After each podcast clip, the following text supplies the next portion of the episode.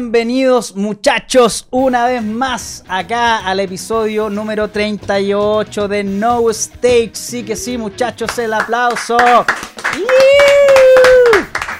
Aguante, aguante, No Stage. Bienvenidos acá al headquarter de Amplify Latam. Como siempre, estamos haciendo esto en vivo y en directo para ti, para toda la gente que nos está viendo ahora en el Twitch, la gente que se va a ir conectando, la gente que va a ir interactuando con... Eh, mira ahí el Twitch, aguante el Twitch desde Brasil.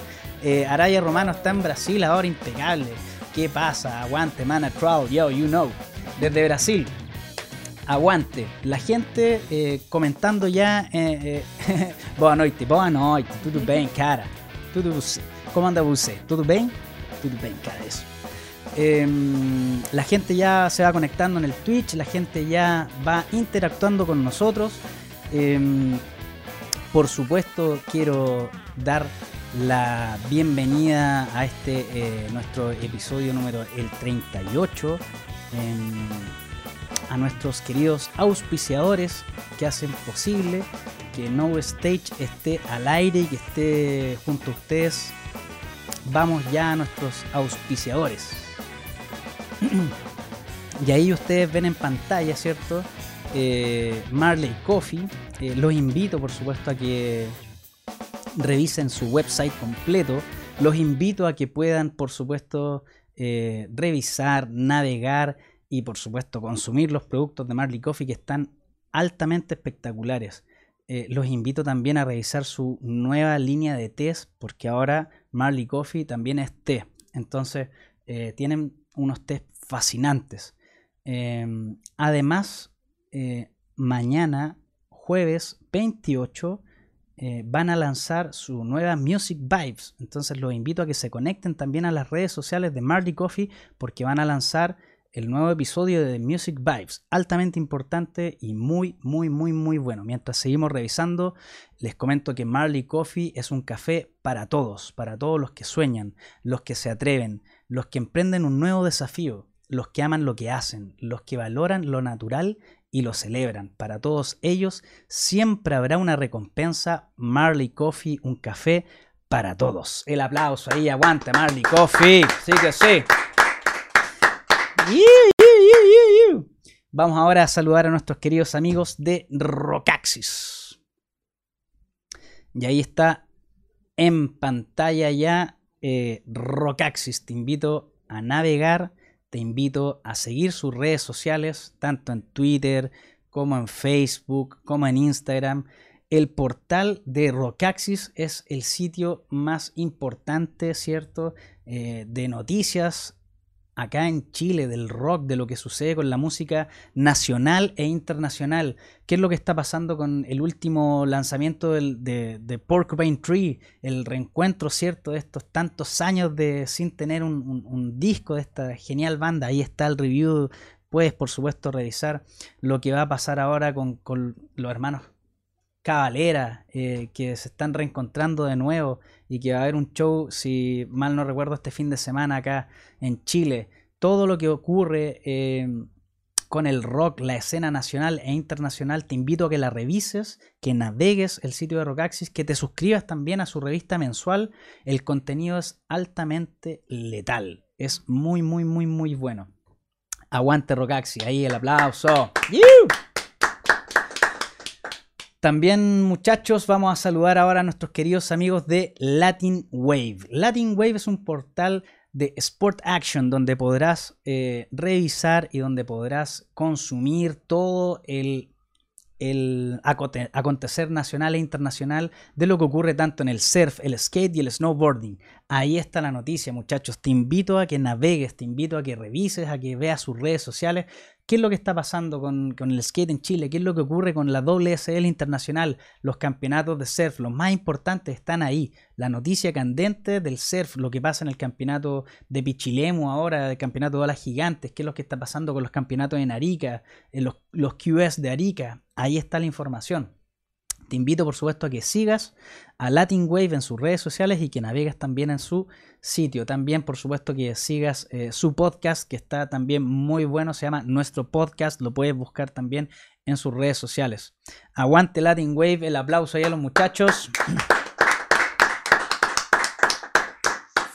Vamos entonces desde ahora y ya al set de transmisión y a saludar a nuestro queridos, querido, querida invitada, ¿cierto? Cam Bahamonde, vocalista de Pánica. Aguanta ahí, aplauso, Cam. Gracias. Bienvenida acá a No Stage, bienvenida acá al headquarter de Amplify Latam. ¿Cómo estás? Bien, muy bien. Aquí recuperándome. Tuve una pequeña enfermedad hace poco, así que quizás me escuché con un poquito, una voz un poco de el padrino. el padrino. El padrino. No, pero todo bien. Todo No fue, me comentaba ahí pre, pre entrar al, al, show, ¿cierto? Acá en No Stage, eh, que no era, no era nada grave, no, no fue un COVID, así que si no es COVID, todo bien hoy día. Ya, bueno, anda ahí con el negativo, así como estoy negativo. no, negativo, negativo. Déjeme pasar, por favor. Claro, claro. No, pero todo bien. Mientras estés bien, te sientas bien. Bueno, acá también la gente en el Twitch y quienes ven esto, por supuesto, eh, a través de las diversas plataformas después, tanto en YouTube, podcast, en la aplicación de Samsung Rockaxis, en Spotify, deben saber que acá nosotros tomamos las medidas necesarias, acá todos tienen sus vacunas, todo, todo está en, perfecto orden, siempre salvaguardando siempre la integridad tanto tuya ahora como nuestra invitada acá al podcast, como nuestra, nuestra gente. Es importante siempre estar ahí eh, muy... Em, apegado a, lo que se dice, ¿cierto? De, estar con su vacuna y todo perfecto. Mm, y un poco lo que también va a ser de ahora en adelante. Sí, es la, es la tónica, es la tónica, es la tendencia, estar ahí vacunadito, ¿cachai? Eh, darse las manitos. Darse las manitos siempre, ¿cachai? Eh, así, así debe ser. Bacán ahí la gente que nos está saludando en el Twitch. Bravo, aguante, Twitch, loco. Vayan comentando porque la CAM va a estar acá respondiendo preguntas, interactuando con nosotros y, de eso se trata. Cuéntame, em, ¿cómo ha estado para ti este, este proceso de quizás estos últimos 5 o 6 meses que son como los más importantes en Chile, del reencuentro, de salir de nuevo a la calle, de, salir de nuevo ahí a, tocar en vivo. ¿Cómo, ¿Cómo, lo has pasado tú? ¿Cómo, has, cómo has estado desde, tu prisma, desde tu perspectiva? Y luego nos saltamos a la perspectiva banda. Mm. He pasado, la verdad, como por un carrusel un poco de emociones porque creo que estábamos todos, eh, todo el mundo, como con muchas ganas de salir, como muy quizás ya hartos de estar encerrados. Pero la verdad es que para mí la, la, eh, la cuarentena, desde tuve el privilegio de pasar una muy buena cuarentena, como que la disfruté mucho. Trabajo desde la casa, podía estar con mi perrita. Bacán. Así que ella también estaba muy feliz. Y mm, lo disfruté mucho, me cocinaba, como que mm, me gustó mucho, la verdad. Entonces, en ese sentido, em, pude separar mi espacio como mi casa de de mi oficina para poder trabajar tranquila y no estar así como en mi cama trabajando, que mezclando un poco los ambientes. Así que ahora que se abrió como, eh, cuando empezó como a abrirse de nuevo la calle y abrirse de nuevo incluso como los espacios eh, para ir a tomarse un café o, ese tipo de cosas, eh, lo que más, como que con lo que más quería en verdad era como salir con los amigos, ver como a, a mis familiares, a mi mamá, como a mi abuela, así que son como personas que uno dejó muy de lado para justamente cuidarlos y, y, no exponerse a nada. Entonces, como que toda esta primera etapa como de apertura fue, pasé como de la comodidad máxima a como me voy a hacer un PCR para ir a ver a mi mamá y, y mi abuela y como hay que lavarse las manos y full mascarilla y como súper preocupada y yo, yo además soy como, como súper así, em, como que sigo muy al pie de la letra ese tipo de cosas. Entonces eh, estaba como súper eh, nerviosa con de, la mascarilla, de, que esté bien puesta. Al principio me la ponía al revés, yo creo que a todos le pasó. que, Ahí a, la, en el ojo. no, pero como que el azul, ¿para dónde? ¿Para afuera? ¿Para adentro? Y, todo ese tema. Y de a poco ya uno se fue como acostumbrando y digo que fue como un carrusel porque después llega un punto en que como que ya no te importa. Y como que llegó un momento en que fue como, ah, filo con la mascarilla, filo con esto, filo con esto otro. Y ahí es donde mm, estuve muchas veces como siendo... ¿Cómo se, ya se me olvidó? ¿Cómo se llama? Eh, cuando estuviste con alguien que tuvo COVID. Ah, el, el clásico contacto estrecho. Eso, el contacto que ya ahora no se llama así, pero ¿Cómo creo, se llama ahora? creo que todos nos quedamos con la palabra contacto estrecho. Sí, es eh, más fácil de recordar, pese a que no la recordé, Claro. pero es la más fácil. Y con los contactos estrechos, como que fue un llamado de atención y ahí de nuevo. Entonces, eh, llega un punto en que empecé a sentir que era como un poco cíclico todo esto, como, ah, filo, ah, chuta, me preocupo. Después, ah, filo, ah, chuta, y me preocupo. Y así como que fui dando vueltas estos meses como en que si me preocupo o no me preocupo, que si nos preocupamos todos, que si nos juntamos o no, que si vamos afuera, mejor nos quedemos adentro. Y ahí estoy todavía, en este momento estoy en el momento de que todavía me preocupo. Pero estaba navegando en esas aguas turbulentas de qué me pasa con el COVID. Como que si lo sigo respetando. Partió o no. algo mm, como muy desconocido y ahora es algo que ya todos tenemos la cultura, ¿cierto? Claro. Fue como para el terremoto maremoto, onda. Nadie decía, oye, si el 85 es- pasó hace tanto, ¿cachai? claro. ¿Qué nos va a pasar ahora algo como esto, ¿cachai? Y ay, terremoto maremoto y tuvimos que educarnos y reeducarnos, ¿cachai? Claro. Ahora, pandemia, varias películas habían como comillas predicho la pandemia, Sí. ¿cachai? Y claro, y nadie hacía caso, bueno, nadie sabía que iba a poder ocurrir algo tan Claro. abismante. O sea, era eh, Mm. hoy día es algo de ciencia ficción y claramente nos, nos ocurrió y a, a toda la humanidad. Qué loco. Sí, Sí, totalmente eh, imprevisto y impactante y como... eh, no sé cómo decirlo, pero como que nos atrapó a todos de igual manera. Sí, Sí, por- es, es global, pandemia. Mm. Eh, tanto Europa, eh, Norteamérica, Sudamérica, Asia, una, Sí. Australia, una locura, ah, continente africano. eh, pero bueno, ¿cómo, ¿cómo estuvo también esto para, para la banda? ¿Cómo estuvo para Pánica? Mm. ¿En qué minuto eh, en qué minuto se encontraron con que ya, oye, muchachos, ya no, no va más, ¿cachai? Hay que quedarse en la casita. Después de estallido social, ¿qué, qué ocurrió con Pánica? Vamos a hacer un, un poco el, el desglose, ¿cierto? De qué ha ocurrido con Pánica desde como hito, eh, Sí. estallido social eh, y a la fecha.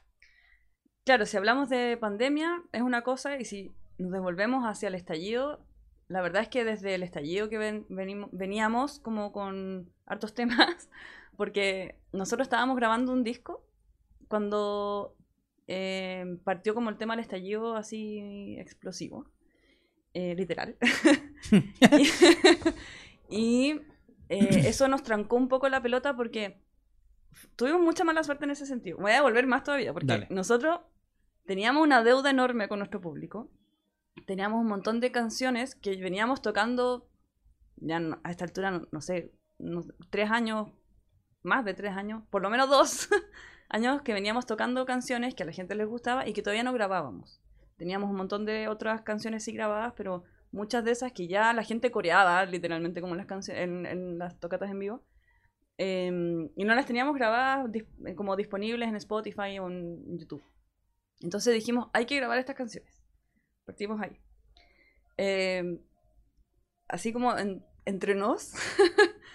no, teníamos que tampoco, quede acá, no te preocupes, Claro. tranquila, todo bien. tampoco gozábamos con un presupuesto muy grande para poder hacer esta. ah, esta- pero eso, este eso disco. es obviamente para todos, ¿cachai? O sea, Entonces este disco como que pasó de hay que sacarse esta espina de alguna forma, incluso pensamos en grabarlo como en casa.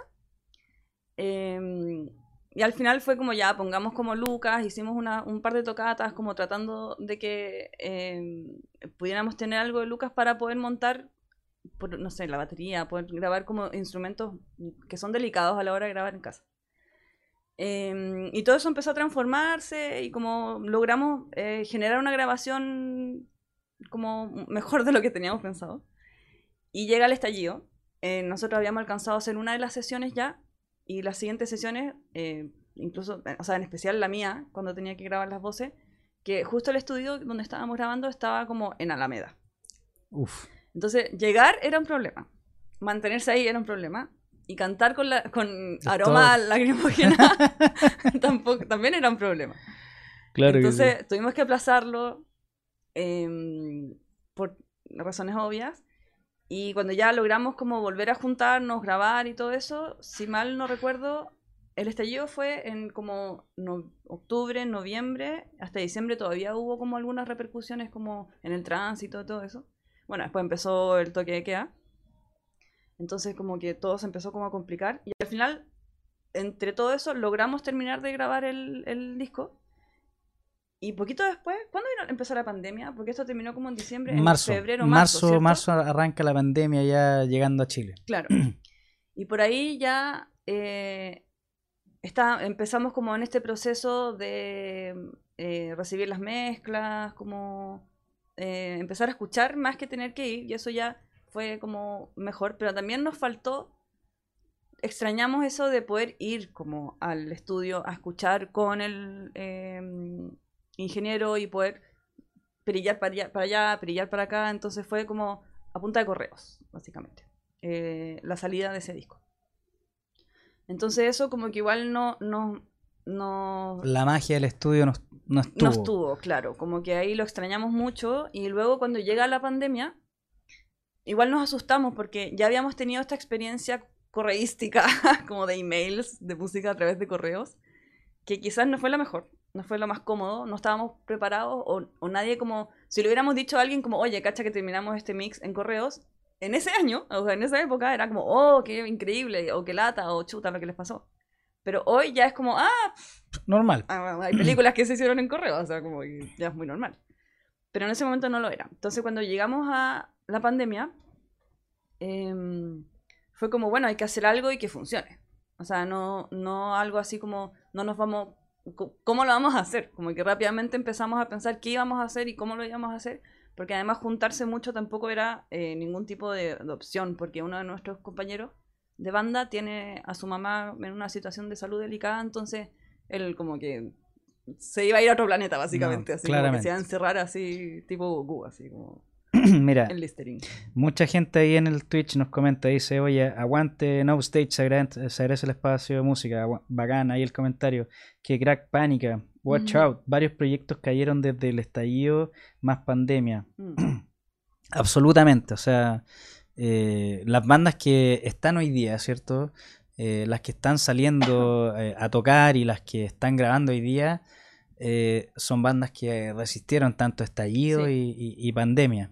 Y los proyectos nuevos que son ahora post y, y post estallido y post pandemia. Entonces, bacán que Pánica, ¿cierto? Siga ese, es- esa suerte de- de estar todavía en pie.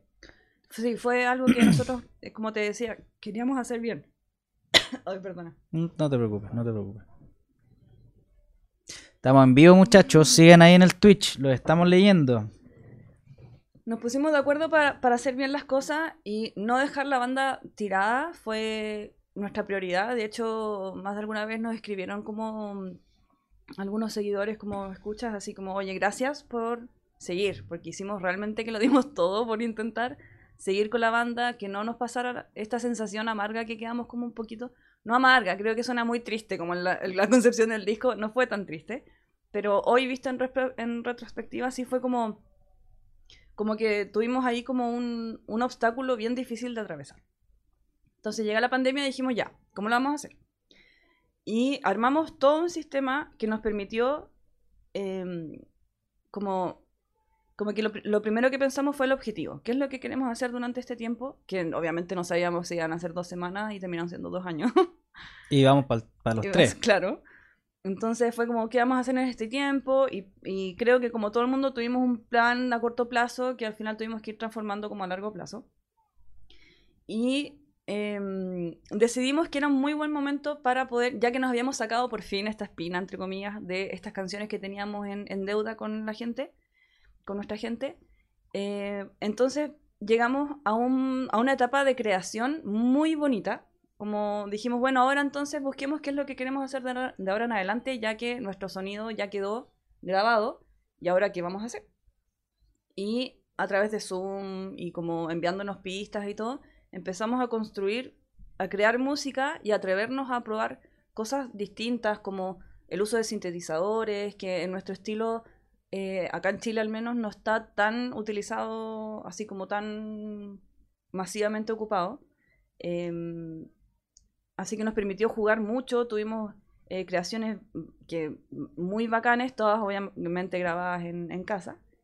Y eso nos permitió incluso crear un disco nuevo que llamamos Paralelos, porque eh, fue concebido en esta Realidad paralela. Claro, Que, totalmente. cáchate que ahí en el Twitch dicen, eh, spoiler, sacaron mansos temazos.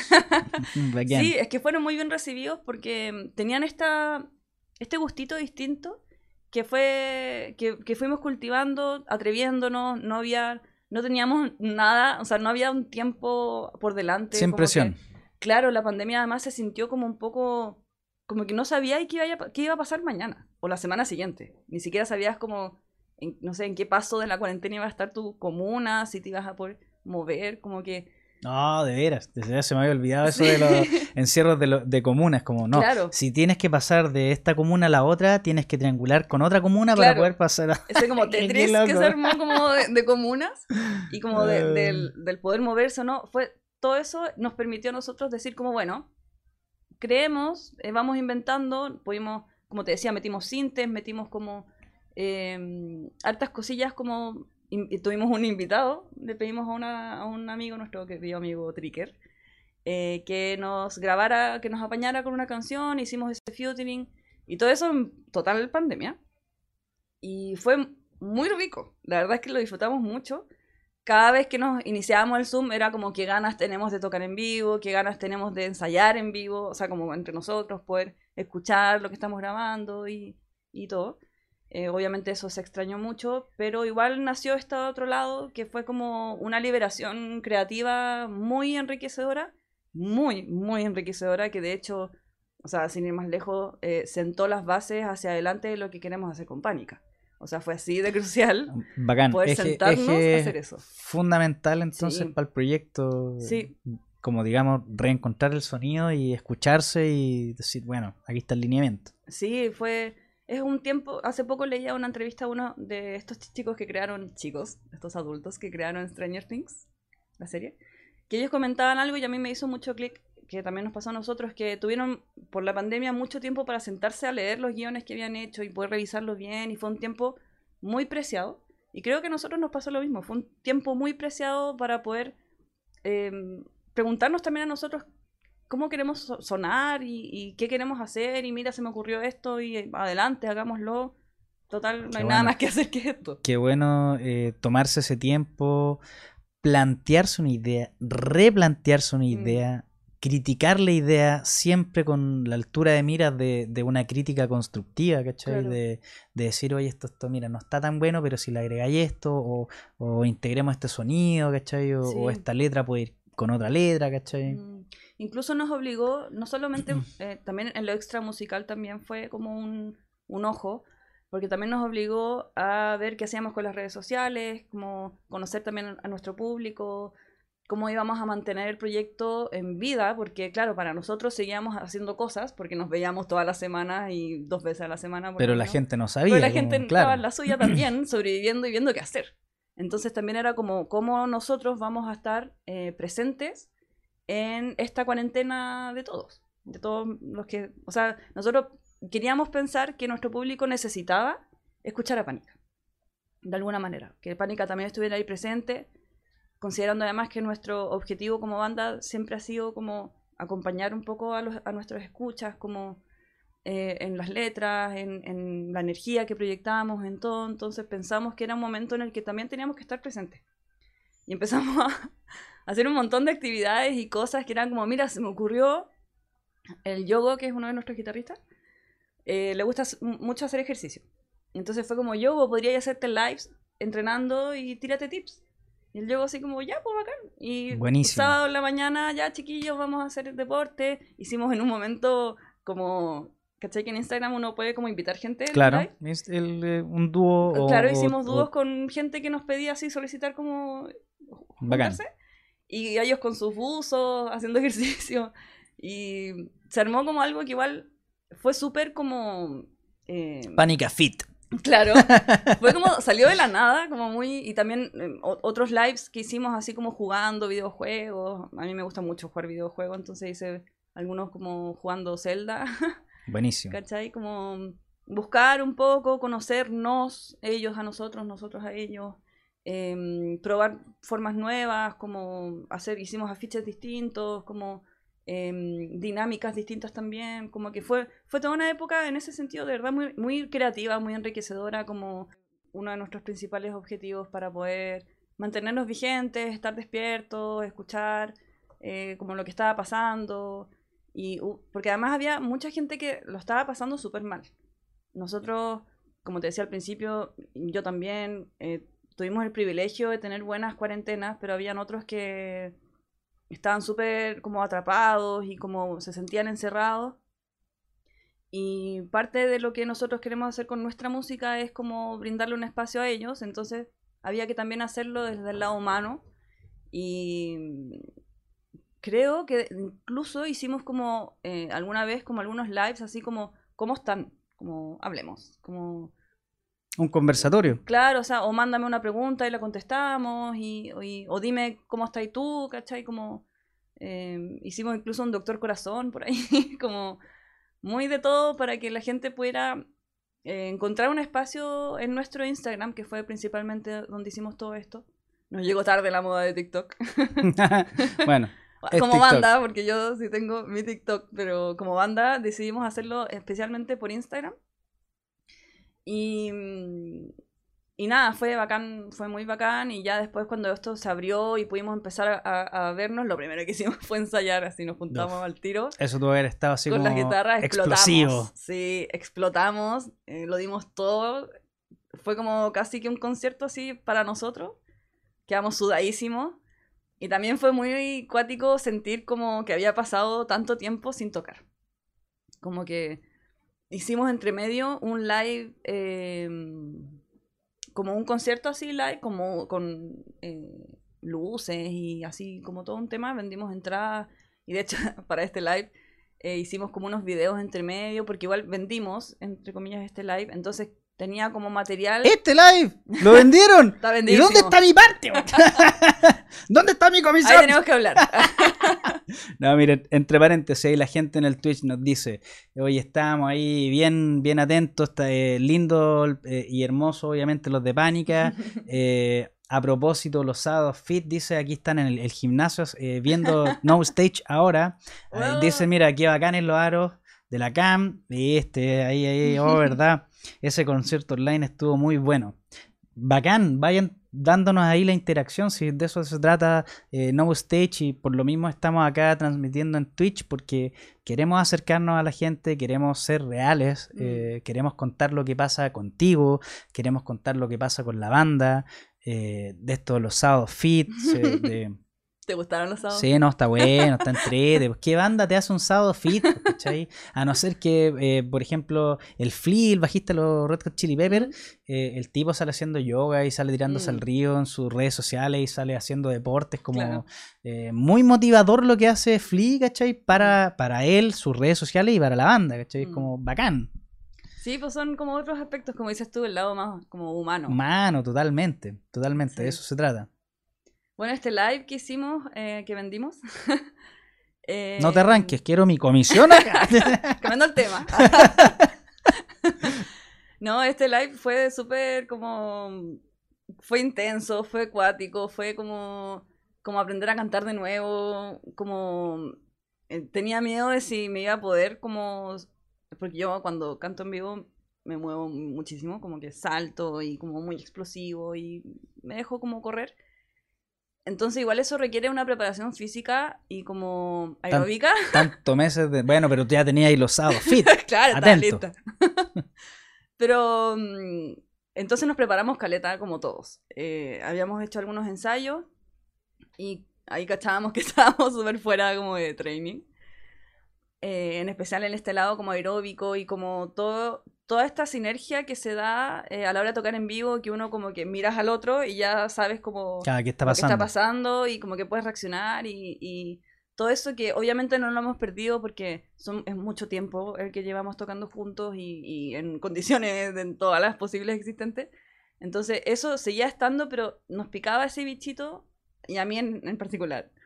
Eh, como si todavía estará, qué se sentirá, como como muy... como si hubieran pasado siglos sin tocar. Que así se sintió. Porque además como nos, nos pusimos a hacer otras cosas, también... Em, la banda avanzó y, creció. Claro, como que también estaba ese, ese, mm, ese miedo de qué me pasó a mí en este, en este tiempo. Mejoré, porque también en mi caso, por ejemplo, yo tomo clases de canto. Eh, no las dejo de tomar nunca porque me- es bueno seguir como siempre en training y como eh, siempre ahí. Y yo seguí con mis clases como amo online y todo. Entonces cuando llegué a el- este live, este reencuentro con un escenario en que no hubiera público, tenía miedo de que mm, estaré igual que hace un año o dos, un año y medio o un año, ya no me acuerdo en qué momento fue. O, o estaré mejor, estaré peor, como qué habrá pasado si en todo este tiempo sin tocar así como en vivo realmente, eh, qué pasó conmigo. Y era como algo que yo solo podía descubrir en el escenario. Porque eh, uno ensayando su casa, obvio que es el mejor del mundo, pero en el escenario Claro. es distinto, con los tiempos, con... Es como el meme, como el meme guitarrista que sale así como en la casa, haciendo el mejor solo un universo. y en, en vivo así como... Totalmente. Totalmente. Además, yo soy pésima, como tengo una memoria pésima, o sea, pésima. Y en el escenario eh, se me olvida caleta todo. O sea, como todo. Entonces yo ensayo mucho como... Estar en el escenario para mí es otra experiencia. Muy distinta a los ensayos de la banda, muy Mm. distinta a practicar en mi casa, muy distinta a lo que sea. Y estar en, una- en un escenario sin nadie adelante, que esté coreando y que te recuerde la letra, Ah, que te dé como totalmente. el punch, que tú pues, vas teniendo un feedback directo que también te va generando como emoción. Entonces, como que todo eso. Que me está, que me están echando el agua. Rol del fan, dos puntos. Ayuda de memoria de la cam. Sí, confirmo. Like. Sí, eh, como que todo eso a mí me ayuda mucho como a, a salir adelante también de los estados ansiosos que a veces también pasan, que uno se va a subir al escenario y no siempre está ahí nervioso como, ay, como que me irá a salir bien o mal. Hay demasiadas cosas y en especial en bandas autogestionadas, porque tú pusiste la luz, tú hiciste como todo. lo que- Totalmente, pues el o sea, esfuerzo es propio. Claro, el las- esfuerzo es propio. las- lo que se proyecta detrás tuyo también lo hiciste tú, como que todo eso está, está en tu cabeza como a la hora de subirte al escenario. No es como que llegué de mi casa, así como que me bajé de, no sé, de, Claro, de voy- entré y me cambié de ropa y me Voy al estudio, Claro. eh, me tienen todo preparado, Sí. entro a maquillaje, etcétera. Veo, reviso. Claro, me tomo un juguito y. Claro, voy al catering, Cero. me tomo un juguito. Nada, o sea, nosotros como de cagados nos estamos cortando la entrada como en la puerta. así. como todo full hecho eh, por nosotros y obviamente con, con mucho amor y mucha pasión de por medio. Entonces, a la hora de subirme a un escenario, tengo muchísimas cosas en la cabeza y entre medio están las letras. Entonces a veces estoy como cantando y como que no sé, veo una luz y pienso que está corrida del lugar y en eso ya se me olvidó la letra y en qué estaba y quiénes son ustedes y qué estamos haciendo aquí. ¿Dónde qué hago acá? claro, y quién soy, y, me- y todo eso. Entonces, bueno, llegamos a este live.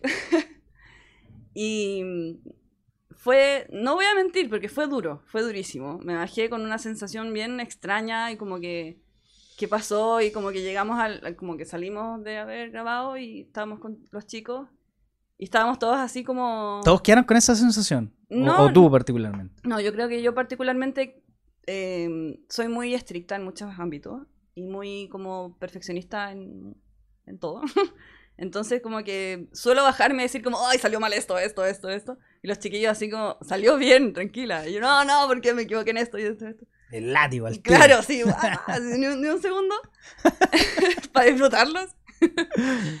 Pero eh, eso siempre es como un estado como que me bajo y empiezo como ¡ah! Y después eh, empiezo como a recapitular y como, ay, no, sí salió bien.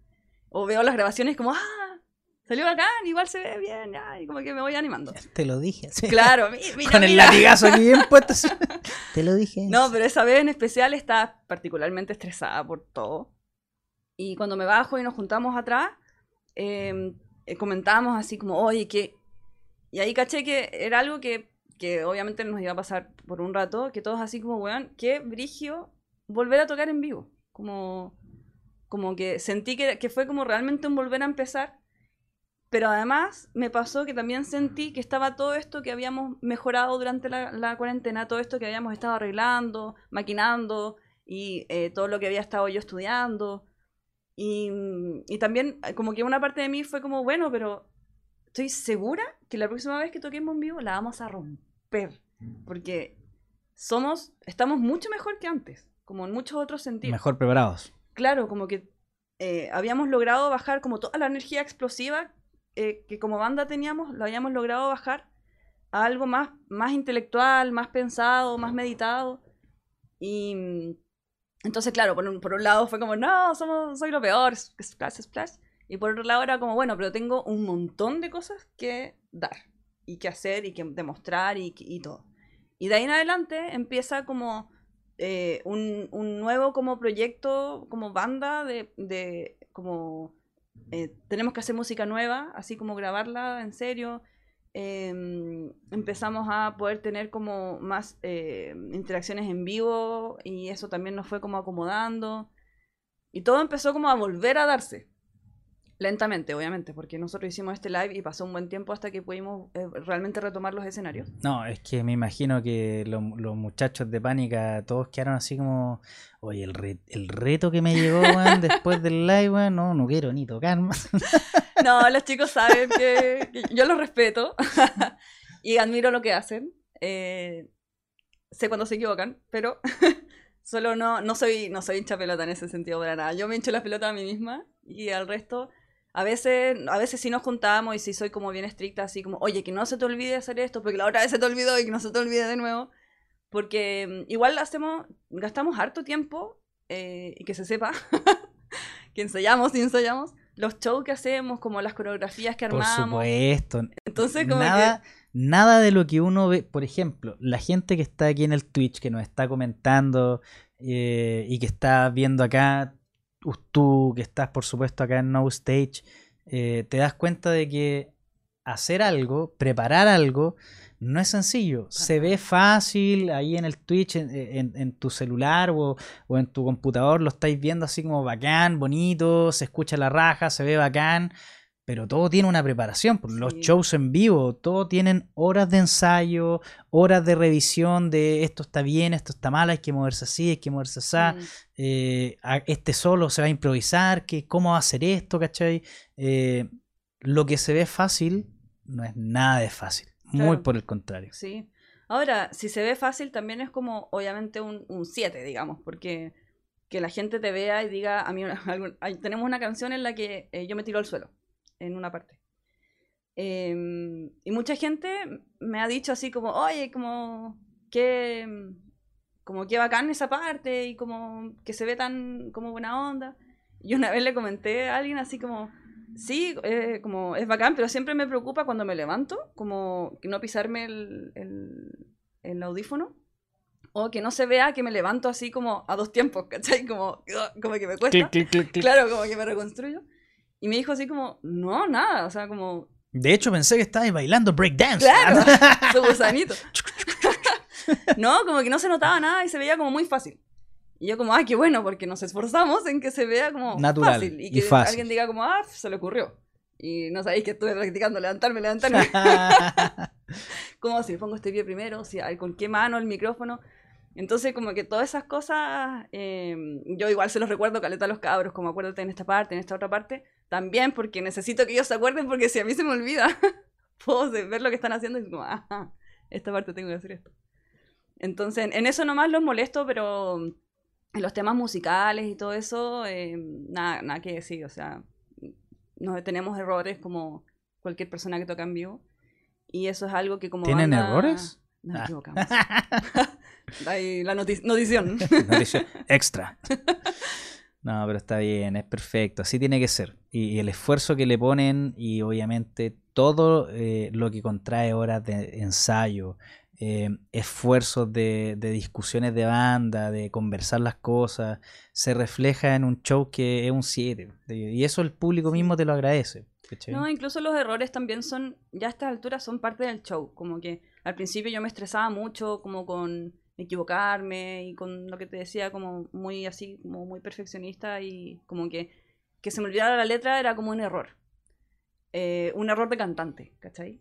Entonces como que me dolía mucho, pero pasando el tiempo y, y, como las experiencias y un poco también conversando como, como viendo la recepción del público y todo, al final como que he tirado tallas, como incluso en escenario, así como de que se me olvidó la letra y, y la gente la canta y, Todo bien. y nadie se murió, ¿cachai? Como que no es tan terrible o nos hemos equivocado así garrafalmente y nos reímos, nos miramos y nos reímos entre nosotros y chao, o sea, nadie- hay gente que ni cacha que te No, equivocaste y- de más. o gente que cacha y, se, y le da risa y bueno, bacán, Ya me hiciste está. reír, ¿cachai? Como Ya que está. también es parte de que lo pasé bien. Eso Eh, es, ¿cachai? ya- Pasarlo bien, exacto. disfrutarlo. Exacto. Cam, ¿qué te parece si la gente que está ahí en el Twitch, que eh, los conoce, otros que no los conoce, eh, vayan escuchando un poco de la música, de lo que hacen, ¿cierto? En, en Pánica, y vamos a escuchar trazos. No sé si quieres referirte a lo que vamos a escuchar y, y comentarle a, lo- a los muchachos de, de qué se trata este sonido de Pánica, trazos en particular. Mira, Trazos eh, tiene ahí un detalle muy especial y muy bonito, eh, porque es una canción que nos hizo buscar un sonido que nos alejara de la sonoridad gringa, un poco que sea como en el pop punk. Em, ahí los más músicos podrán escuchar como cuál es la, el gustito diferente que tiene, pero en términos como de métricas y como eh, rítmicamente, tiene ahí como cosillas que nosotros quisimos firmar como que somos una banda de Chile, que no somos una banda gringa porque no somos gringos, ¿cachai? Eh, en español, en buen chileno, como que somos de Sudamérica, orgullosos. Y, y quisimos que así se escuchara y con esta canción eh, abrimos muchas puertas en México cuando fuimos para allá. Así que escuchen Trazos, muy, muy bonita mm, canción, nos ha acompañado mucho tiempo y siempre que la gente la escucha tiene un comentario bonito que decirnos al respecto, así que con mucho cariño para todos los, los que nos están viendo en el Twitch. Bacán. Trazos, muchachos.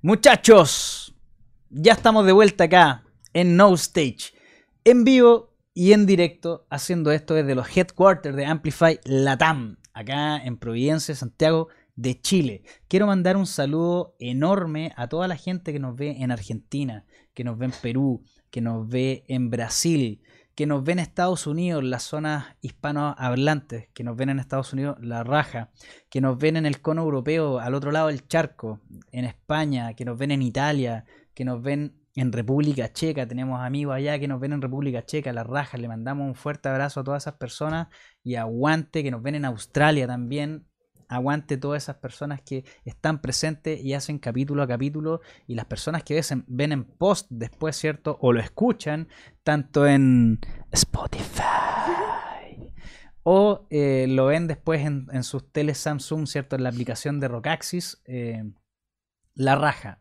Si lo ves en YouTube, dale ahí el, el- el like, coméntanos qué te pareció el, el episodio y suscríbete, por supuesto. Eh, acá también en el Twitch te puedes suscribir y, y nos vas comentando ahí, como toda la gente que lo está haciendo ahora. Ahí, mira, eh, tengo tanto miedo de saber cuán fuerte soy. No, claro, escuchemos Desde, ahora. desde el chat nunca. que me ayudan con la letra. Escuchemos, escuchemos ahora nunca. Oye, bacán la gente que está en el Twitch, bacán que nos comenten, bacán que se hagan parte de, de nosotros y de, y de No Stage, ¿cierto? Quiero saludar a nuestros queridos amigos de Marley Coffee, siempre un café para todos. También quiero saludar a nuestros queridos amigos de Rockaxis, aguante el rock nacional e internacional. También saludar a nuestros queridos amigos de Latin Wave. Ahí está todo el Sport Action, el surf, el skate y el snowboarding. Vamos ya nuevamente con nuestra querida amiga Cam, ¿cierto? De la banda Pánica. Y ahí estamos ya, en vivo y en directo. ¿Qué acabamos de escuchar? ¿Qué, qué le puedes decir ahí a, a toda la gente que te está comentando ahí en el Twitch? Mi mamá también quiere escuchar Grítalo. Mira, gritan, la piden, la piden. Escuchemos Oye, ahora o nunca. increíble la cantidad de padres que acompañan a sus hijos en el Bacán. mundo de escuchar a Pánica. Bacán, bacán, bacán. Eso, eso eh, es la raja porque eh, quieren... de- ¿Qué quiere decir esto? Dos cosas. Uno, eh, hijos que, eh, y gente joven que está escuchando buena música, ¿cierto? El rock never die, ¿cachai? Onda, Sí. la raja. Y lo segundo es que tenéis padres que hacen una crianza presente, ¿cachai? Sí. Y que están ahí súper como codo a codo eh, con sus niños. Por eso es la raja, bacán. ¿cachai? No, es bacán, nosotros lo vemos eh, como en, en las tocatas en vivo. que a veces vemos así como caritas como jóvenes y atrás como el papá así como acompañándolo. O se nos acerca y nos saludan, así gracias y como que es bacán. Yo lo veo y pienso exactamente lo mismo que tú. O sea, como qué bacán que tus papás te acompañen como en, Sí. en tu búsqueda musical y en ir como a, a tocatas en vivo. Y, y me da risa porque ellos mismos como que se alejan de los cabros como para dejarlos así como estar solitos. En su moch. Claro, en su mocheo así solito. Y los niños, ¡ah! gritando. Y nosotros como, eh, la raja, así como. Lo encuentro demasiado valo- valorable, en especial como. eh, por ejemplo, veo, no sé, padres, ¿cachai? Como todo este tema bien con- controversial, como de los papitos corazón y, y como padres en Latinoamérica. Y, y es bacán ver cómo la música para ellos significa un puente de conexión y como que están ahí presentes Mm. y, y es muy, muy bacán, la verdad, es muy, muy bonito. En- enriquecedor. O sea, me imagino que estáis en vivo y veía a los papás, veía a los niños, es como. Es la raja. Sí, pues. Sí. Más allá de acompañar a los niños, a los papás igual les gusta, o sea, es transversal. Bacán. Mm. La raja. Felicitaciones. Sí, gracias. Totalmente. Bueno, iniciamos ya entonces este segundo bloque de conversación acá en No Stage, episodio número 38. Vamos con todo. Se llama Música y Referentes. Y por supuesto, como bien dice su nombre, me encantaría saber, Cam, eh, ¿qué escuchabais cuando teníais la edad de los muchachos que te van a ver? Entre, no sé, ponle tú los, los 11, los 14, ¿cachai? Mm. Los 16, como que uno tiene como esta apertura musical, como vais cachando más o menos qué, qué te gusta, ¿cachai? Claro. ¿Qué escuchabais más o menos a, a esa edad? Tuve la suerte de tener padres bien músicos, o sea, no músicos de profesión, sino que les, les gusta mucho la música. Creo que ambos son como músicos frustrados, así como que creo que les habría encantado dedicarse a la música. Eh, y en- entonces crecí en un ambiente como con radios, así como siempre equipos de sonido. Mi papá tenía como incluso eh, tocadiscos y, y nos juntábamos, no sé, para mí las once familiares de los domingos son juntarse a guitarrear y cantar y, y estar así como la música siempre presente. Y eh, estaba la casualidad que, bueno, eh, mis padres son, son separados. Entonces... De eh, realidad también de mucho... Claro, completamente. Que en, esa, en esa época igual éramos los distintos. Como que yo alcancé a ser de, esa, de ese mundo en el que los padres separados eran como, oh, están separados. y ahora es como, oh, están juntos. claro, como... Increíble. ¿What? ¿Todavía, ¿O todavía ¿Existe siguen casados? Claro. ¿O volvieron? claro, así, ¿cómo? ¿Cómo? ¿Tus papás juntos? ¿Qué es eso? La dura. Nueva realidad. Sí, nueva realidad. Antes era como raro. Tabú, se separaron. Habían colegios donde no te dejaban Qué entrar. mal. Si es que tus padres eran separados, como full discriminación. Pero bueno, me tocó esa realidad de dos navidades al año, dos como cumpleaños al año. Y, pero súper bien, como eh, muy llevable. Y eso hacía que iba a la casa de mi papá y escuchaba ciertas músicas, y a la casa de mi mamá y escuchaba cierta otra música, eh, que también era como muy bacán. Y habían puntos de convergencia eh, como por ejemplo con The Cranberries. The Cranberries para mí es como muy mi infancia. Lo escuchaba en, me acuerdo, un parlante que era más alto que yo, que tenía mi papá cuando yo era muy chica. Eh, me, me sentaba hacia el frente del parlante, De ahí, ponía, de ahí que tengo que ponerme Claro. esto para poder escuchar ahora. juro que sí, lo ponía a todo chancho, a todo chancho lo que me dejaban también. Y me ponía al frente así, y obvio no, no- yo tenía en ese tiempo, te estoy hablando, no sé, 6 años, 7 años, no sabía lo que era el inglés. Y era guachuleru, guachuleru, pero lo, lo cantaba, lo gritaba. Apasionada. lo- apasionadísima. Y a mi papá le gustaba mucho de Cranberries, así que bacán, como buena música. Y, y nada, o sea, como The Cranberries para mí fue. Dolores O'Riordan para mí fue como una ídolo así, eh, pero una diosa, o sea, la diosa de la voz. Como yo quería cantar como ella, quería ser como ella. Cuando chica, a 15 años, me cortaba el, el pelo pixie, así como bien niño, muy chiquitito. Que hoy también ya es más común, pero en ese momento todo el mundo así como What the fuck. Claro, habían peluqueros que no me querían cortar el pelo. Al final encontré uno que era así como bacán y, y me cortaba el pelo y todo, pero había mucha gente que no me quería cortar el pelo. Y yo como, no, corto, me hacía así en la mañana y chao. Y Dolores O'Riordan también tiene- lleva el pelo corto. Cosa que fue medianamente coincidencia, eh, pero no es tan coincidencia a la hora de pensar de que yo crecí con ella como referente. Entonces, y lo obviamente, buscabas. claro, como que obviamente mm, ella se veía bien con el pelo corto, entonces para mí el pelo corto era como bacán. Y mm, entonces ella fue muy, muy, muy importante para mí. Fue dolorosísimo cuando se murió. Eh, quedé como súper impactada y, y como muy cuático, como que se te muera el ídolo. como, Sí. como que perdí así como... Algo te estremece. Sí, te y es una persona que no conoces para nada. No, o pero sea, es- para es cer- nada. Es ¿cachai? muy cercano, es, es alguien que está presente día a día porque lo escucháis, en, en- eh, escucháis su música, tenéis sus discos, ¿cachai? Mm, Eh, sí, fue. no, fue, fue, por ejemplo, ahora eh, la pérdida actual que sentí mucho fue la, mu- la muerte de, de Taylor Hawkins, Mm. ¿cachai? Por supuesto, no lo conozco, no lo conocí nunca, pero la verdad me estremeció todo el fin de semana. Que, Mm. Quedé muy choqueado con, con la muerte de, de un personaje tan carismático Claro. y, y que le hizo tanto bien al rock, ¿cachai? Mm. Que se agradece siempre por estos días, ¿cachai? Entonces, Sí, entiendo perfectamente tu postura Mm. y, y- y que la raja que, que lo comentes, ¿cachai? O sea, le preguntamos ahí el- al Twitch, le puse, oye, ¿qué escuchaban ustedes a esa edad? A los 14, 15 escuchaba reggaetón. Gracias para amor por salvarme. Bacán. Sí, bueno, yo era más rockera en general, eh, por mis papás, mis dos papás muy rockeros. Eh, The Cranberries fue como además el inicio de como el rock para mí. Eh, también eh, otros lados más románticos como Mecano. eh, Ana Torroja también fue otra gran, gran ídolo. Muy buena voz. Sí, mu- muy, muy buena voz. Em, eh, otros referentes también, también por culpa de mis padres, eh, fue Soda Stereo. Eh, también Cerati fue, o, o sea, puros ídolos para mí. Todos Mm. ellos marcaron así el terreno de... Yo trataba de escuchar y entender sus letras, ¿cachai? Como qué les pasó, o como mm, escuchaba, como me pegaba en el parlante, escuchaba como... Me gustaba mucho escuchar su voz, como escuchar cómo se movía, ¿cachai? Por ejemplo, Dolores O'Rior- O'Riordan tiene una forma de cantar que es como muy eh, irlandesa, que hace como un vibrato. El muy- vibrato, muy, claro. Muy como un poquito traído del country, como... Esto tiene un nombre, que es como son esos como resbalines, pero bueno, escuchaba eso y, Los ligados.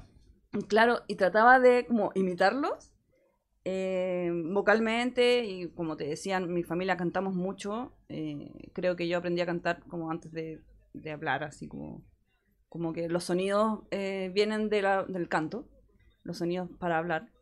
Entonces jugar con la voz y escucharlos a ellos y poder como ir cachando las diferencias que tenían fue súper interesante cuando era, cuando era chica y siempre nació como en mí las ganas de cantar, eh, de tomar clases y todo. Y me dio risa porque cuando empecé a tomar clases pasé por varias profes y cuando llegué a mi profe actual, a quien le mando un enorme saludo porque es ídola diosa máxima la Celeste Show, eh, ella lo primero que me dice fue como, ya, ¿te gusta de Cranberries? Porque se nota.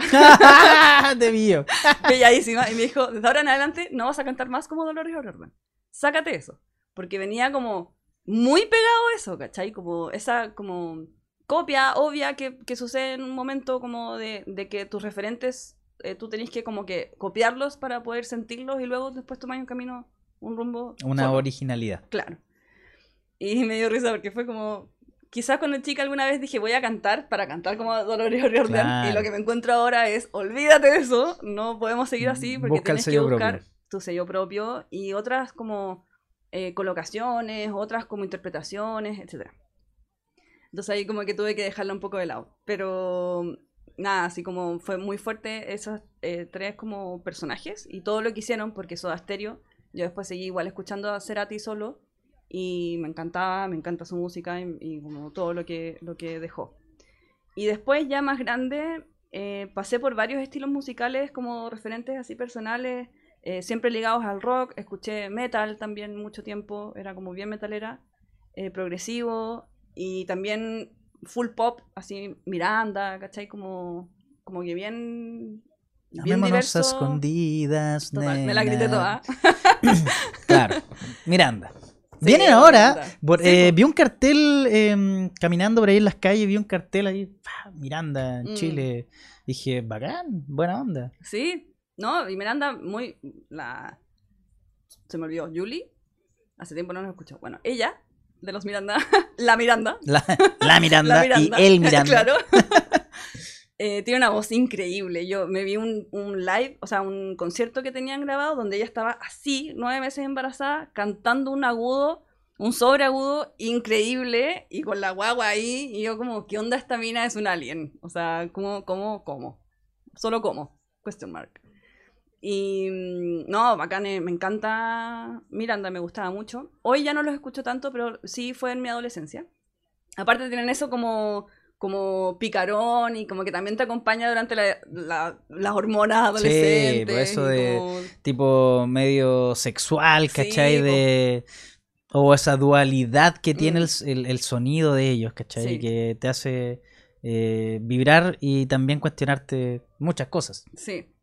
Y otro estilo musical que me acompañó mucho durante mi, mi, eh, adolescencia fue como el rap, el hip hop. También me gustaba mucho, eh, bueno, esta mezcla de Linkin Park, eh, Eminem. Toda esa, esa onda 2000 era que se daba en la radio en ese tiempo, la rock and pop, la, eh, la FM Hit.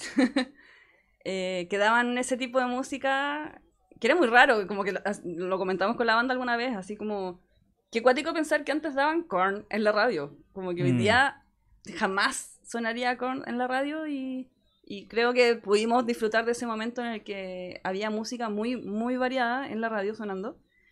Eh, así que como que de ahí fui como escuchando hartas cosillas y, y creo que logré hacerme un panorama como bien Un espectro auditivo ahí de bandas sí. bacanes. como bien y bien amplio, como que me gusta, me gustan muchas cosas, me gusta eh, muchas formas de llevar la voz en el, rap, por ejemplo, eh, lo encuentro como increíble. Y graciosamente, una de nuestras referencias como banda es Paramore, que por ahí lo comentaban. Sí, está, está en el Twitch. De hecho, Sí. ahí la comentaron. Yo escuchaba música de monitos chinos de, y Mago de Oz. jajaja Eh, un poco de Blink 182 y My Chemical Romance. Eh, todo un otaku emo. El otaku. Voló el carnet con esas radios. Claramente caía carnet ahí. Yo todavía le digo FM Hit. y me dicen como, bueno, claramente de los 2000. Y yo, indudable. Sí, pues. No, el problema es que entendimos todos la talla, así que claro, todos se nos cayó ahí el carnet. Nada que decir. el pase escolar así. La dura. La dura. El, el, el lado otaku también es, fue súper relevante. Yo fui, soy, no sé si soy, pero fui muy otaku. Eh, hoy, hasta el día de hoy sigo viendo anime y me encantan. Y, y- pero hoy ya como que después de la pandemia pasó que como que el otaku fue como, ah, ya, estamos ok. Todos estamos ok con que ver Naruto es normal. Y antes era como, ah, ve Naruto. Y ahora como que en la pandemia todo el mundo, no sé, vio Naruto, se puso al día, no sé cómo fue. Pero No, yo creo que esa fue donde el, el Chalper dijo la banda de los Narutos. Qué personaje, man. Qué personaje. Chalper cosas. y el, el, mundo otaku tiene música pop muy buena, muy buena. Son japoneses tocando música, o sea, obvio, tiene una perfección. Y si tú te sientas, como que sacas la discriminación del otaku y escuchas como lo que está sonando, eh, realmente es muy impresionante como el nivel musical que tienen algunas, algunas series y tanto como, lo o sea, como en- en la música que usan en la serie, como los opening, ending, como insert songs. Y, mm, y eso también me enriqueció caleta. Y de hecho creo que puedo fácilmente agradecer los sobreagudos enormes que tengo a la música como otaku, porque ahí estaba yo cantando con esos agudos bien nasales de los japoneses. Y, y también fue otro tipo de training ese, como me juntaba con una amiga eh, y nos juntábamos a cantar, ¿cachai? Como que anotábamos las letras en japonés y marcábamos con colores eh, quién cantaba cada cosa y las grabábamos y hacíamos así. Y todo eso también, como que ese, ese lado eh, anime tiene un rollo con la música bien fuerte, súper, súper fuerte. Entonces eso también es como un training y como eh, una parte enriquecedora de lo que fue como mi, mi entrenamiento como musical, por decirlo así. Y te iba a comentar que me da risa que Paramore fue justo una cosa, una banda que yo no escuché tanto cuando era chica. Como en la adolescencia, donde estaban todos mis amigos escuchando Paramore. A mí como que no me motivaba tanto, porque yo estaba como metida en otras partes, era como eh, quizás más metalera para el sonido que, que llevaba Paramore. Em, y no, no, para mí no fue como, oh, mi infancia escuchando Paramore, fue como mi infancia escuchando todas estas bandas. Paramore eh, empezó a gustarme mucho, mucho más, más adulta, como más Em, cuando vinieron, han venido tres veces, la tercera vez que vinieron yo ya los fui a ver, así como, ¡Wah! Pero me da risa pensar eso. Muchas veces nos preguntan como banda, así como, ¿qué escuchaban cuando chicos? Y yo como, todo lo que no son las bandas que, que hoy rigen la banda, pero igual la, las escuché después, así que ahí como que me puse al día. Buenísimo. Ya más o menos nos hicimos, ¿cierto? Un, un espectro auditivo de, de, bandas que te gustaban, las que sigues escuchando. ¿Qué te llama hoy día la atención, ¿cierto? En, en lo nacional. Vámonos directamente al, al grano en lo nacional. Eh, ¿Algún sonido que te llame la atención? ¿Alguna banda, algún proyecto que tú digas? ¿Sabéis que estos cabros están bacanes, tienen buen sonido? Eh, me, me, gusta tal tema. ¿Qué, qué, por ejemplo, algo nacional que tú puedas eh, mencionar, referente, que te llame la atención? Bueno, vocalmente creo que debo partir por Mon Laferte como... Eh, fue un descubrimiento vocal principalmente, porque yo creo que como música, como... Eh, no sé si alguna vez me vi escuchando así como el, que no sé cómo definirlo, el estilo de música que hace ella. Eh, pero vocalmente fue como, ¿qué onda esta mina? Así como mm. grosa, brigia. Yo no la conocía cuando no éramos la Fértil, sino cuando estaba, cuando estaba en Chile. Eh, y fue como, me voló así los sesos. Y escuché mucho sus primeros tres discos. De ahí en adelante como que dejé de, de seguirle el paso. Hoy la sigo porque por el respeto que le tengo y porque me gustaron mucho sus mucho mucho mucho sus primeros tres discos. Eh, hoy ya no la sigo mucho porque además hoy eh, creo que estoy en una etapa un poco dark de la música. Estoy me gusta te podría comentar Rubio por ejemplo. Me gusta mucho esa sonoridad como oscurilla que tienen y como como ese ese estilo más como electrónico también. Eh, que sí me, me marcó harto, en especial como onda pandemia, saliendo de ahí como, como que seguí mucho rubio. Y, en general me estoy yendo como por una onda más así como, como oscurilla, como lo-fi también, mm. ¿cachai? Como, como esa onda. Em, de cosas más como rockeras, como más activas, eh, bueno, de los grandes, así como Cuervos del Sur, por ejemplo, ¿cachai? Como gran banda. Buenísima banda. Y eh, ¿qué más podría ser como de estilos? Porque metal, por ejemplo, y cosas así, nacional, la verdad es que le perdí mucho la pista, como que ya casi no lo escucho. Eh, y en general, yo tengo una relación con Spotify bien como propia, como que soy onda, la persona del descubrimiento semanal. Todos, todos los lunes, sagradamente, así como talk, sagradamente escucho los descubrimientos semanales. Así, espero, no lo escucho los martes, los lunes. Escucho y toda la lista y voy guardando música. Entonces, Spotify ya como que somos amigos y me va recomendando y recomendando música. Y en eso eh, me ha llevado hacia afuera y he perdido mucho la pista de lo que se está haciendo en Chile. Escucho como cosas muy, muy, a veces muy extrañas. Me, me da música, no sé, pues de videojuegos, ¿cachai? O música como más instrumentales. Entonces como que me he ido para, para otro lado pero sí tengo como mm, lo que alguna vez busqué o encontré o me recomendaron, todavía lo tengo dando vuelta, como por ejemplo estas bandas que te digo, Rubio, mm. Cuervos del Sur, Mon Laferte y otros que no me acuerdo en este momento. No, pero está bien, sí. Para ti son rescatables, son referentes, está en, la raja, pues. qué bacán. Qué bacán también tener esa posibilidad, ¿cierto? De, de que te abras a la posibilidad de escuchar siempre música nueva, eso es mm. bacán. Y, y, no siempre quedarse con un Nirvana, con un Chili Pepper, con un Metallica, ¿cierto? Mm. Con un Iron Maiden, que de repente eh, muchos... Eh, yo me salgo también mucho de mi zona de confort musicalmente y, escucho caleta de bandas nuevas y también así como tú le doy al random, ¿cierto? Al, Spotify o en YouTube también dejo que, corra un poco la cosa y que me lleguen sonidos de, cualquier parte. Entre, entre eso, eh, la semana pasada, eh, entre las cosas que iba escuchando, voy a hacer una recomendación ahora. Eh, vamos a buscar al tiro que hace esto en vivo y en directo.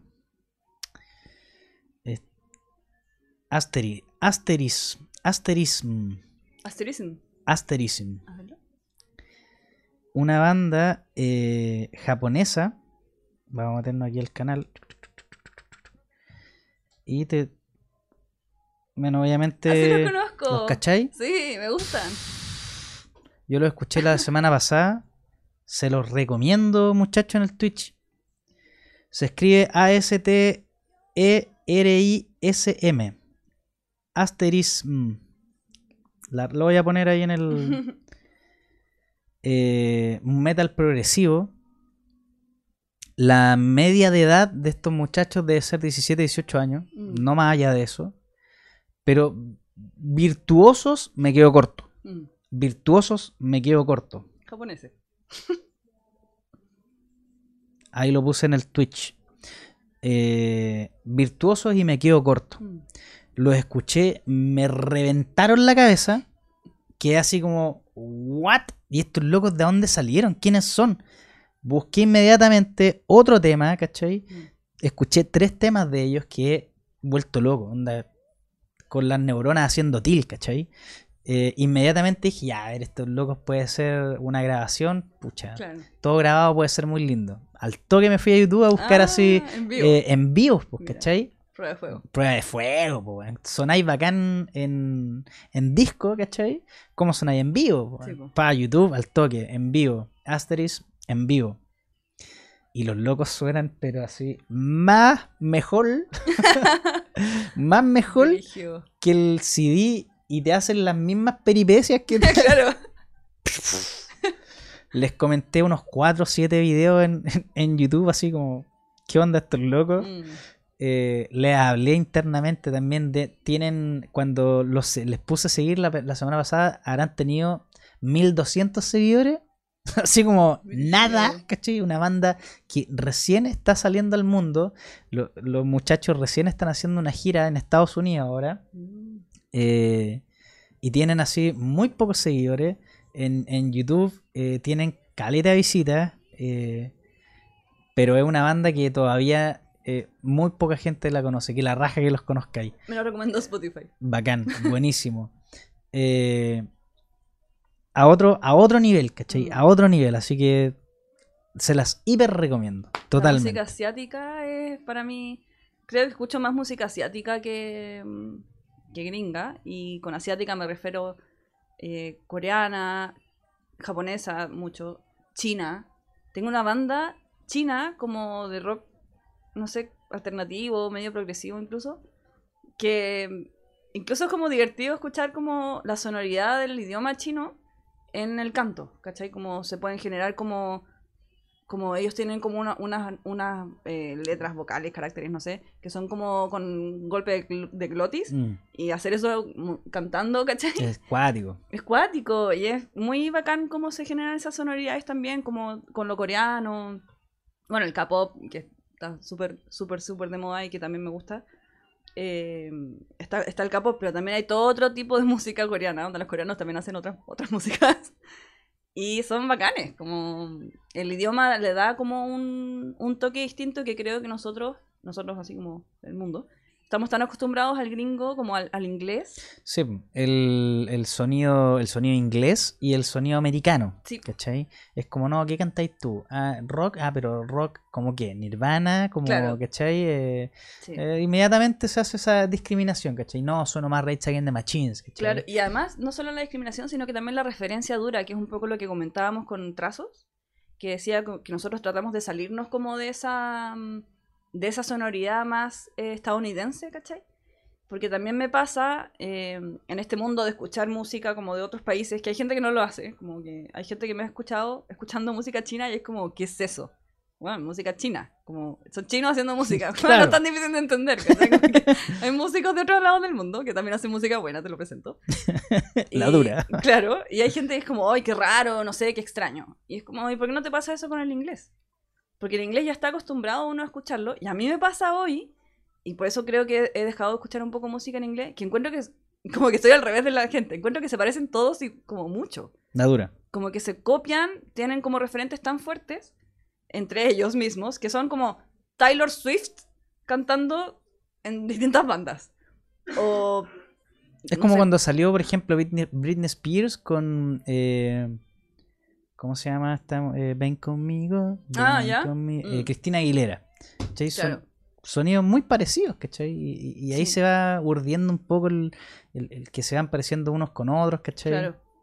Sí, pues a mí hay temas que a veces no sé si es Rihanna, Beyoncé, J-Lo, como, como, como que me cuesta, o sea, hay cosas, no, para nada desmerecer a esas enormes, gigantes y grandiosas voces, pero sí, estilísticamente me pasa que a veces como que, eh, y en especial con bandas que no son tan grandes, porque yo creo que, que bandas tan, tan grandes sí llegan a ese puesto porque tienen un valor agregado muy distintivo y un sello muy especial y todo, pero hay bandas, no sé, medianas o nuevas, como sea, que mm, están tan pegadas con esos como sonidos que a mí me dejaron de llamar la atención, Mm. porque ya lo escuché, ¿cachai? Como que hay bandas que son como, oh, cacha, esto es igual a Paramore. ¿Y para qué quiero escuchar eso si ya escucha Paramore? Eh, claro, claro. Como que no, en mi descubrimiento semanal, estoy ahí y escucho, no sé, una canción que es como, bueno, siguiente, porque está buena, pero no, no me da para ponerle el corazón, ¿cachai? Mm. Mira, ahí nos dicen en el Twitch. eh, lo último que salió de Slipknot, ya lo escuché, está letal. eh. Corey Taylor ahí eh, con sus nuevos guturales, su nueva máscara. Puta, también recomiendo que vayan a escuchar ese, ese último disco de Slipknot. lo está ahí, no acuático, está bacanísimo. Eh, aparte lanzaron un clip que está letal. Mm. eh, nada, obviamente mortal Slipknot. Sí, mm, A- a- a todo. otra onda. Mm. Eh, estamos, por supuesto, haciendo este episodio número 38 acá en No Stage, conversando con Camba Amondes, vocalista de Pánica, que claramente recomendamos que escuches y que vayas a seguir a las redes sociales y que le des ahí eh, seguir en Spotify y en YouTube, que le, de- le des suscribirse y que su, like- en todas las redes su sociales. like en todos los videos para que obviamente ma- mates cómo se hace ahí el código ahí ¡ah! de, de- de YouTube y de Spotify. Em, ¿Qué te parece si vamos a escuchar más de Pánica? ¿Qué te parece si la gente ahí que está en el Twitch eh, y que nos pidieron el tema, ¿cachai? Eh, Ah, ya sé escuchemos Grítalo. ¿Qué te parece si eh, te quieres referir o, o- o vamos de frentón ya al tema como tú prefieras? Eh, no, solo comentar que Grítalo es nuestro regalón. Fue nuestro primer como gran tema eh, que nos, nos pilló un poco volando bajo. Yo creo que nadie en la banda esperaba que funcionara tanto. y me da risa que venga justo Grítalo porque sí fue un tema ese que hicimos pensando como en esta idea más estadounidense como de... eh, como de la música más pop punk, como más fresca, hicimos, le hicimos un videoclip nosotros, así grabados, así como nosotros, yéndonos a la playa, como a pasar un fin de semana muy bacán que tuvimos como banda, estuvimos en la, en la piscina, como con globos, hicimos como eh, ese gustito adolescente que queríamos como darnos. Y eh, creo que se refleja mucho entre el video, entre la música, y todo el mundo como que escu- escuchó Grítalo y se les quedó pegado y lo piden y lo cantan y, y es como realmente un tema que, que explotó, así como sin que nosotros pensáramos que eso iba a ocurrir y así que lo amamos, nos encanta, siempre tocamos Grítalo en vivo y creo que si alguna vez no lo tocamos nos van a linchar. así que pongan la oreja y escuchen y disfruten Grítalo.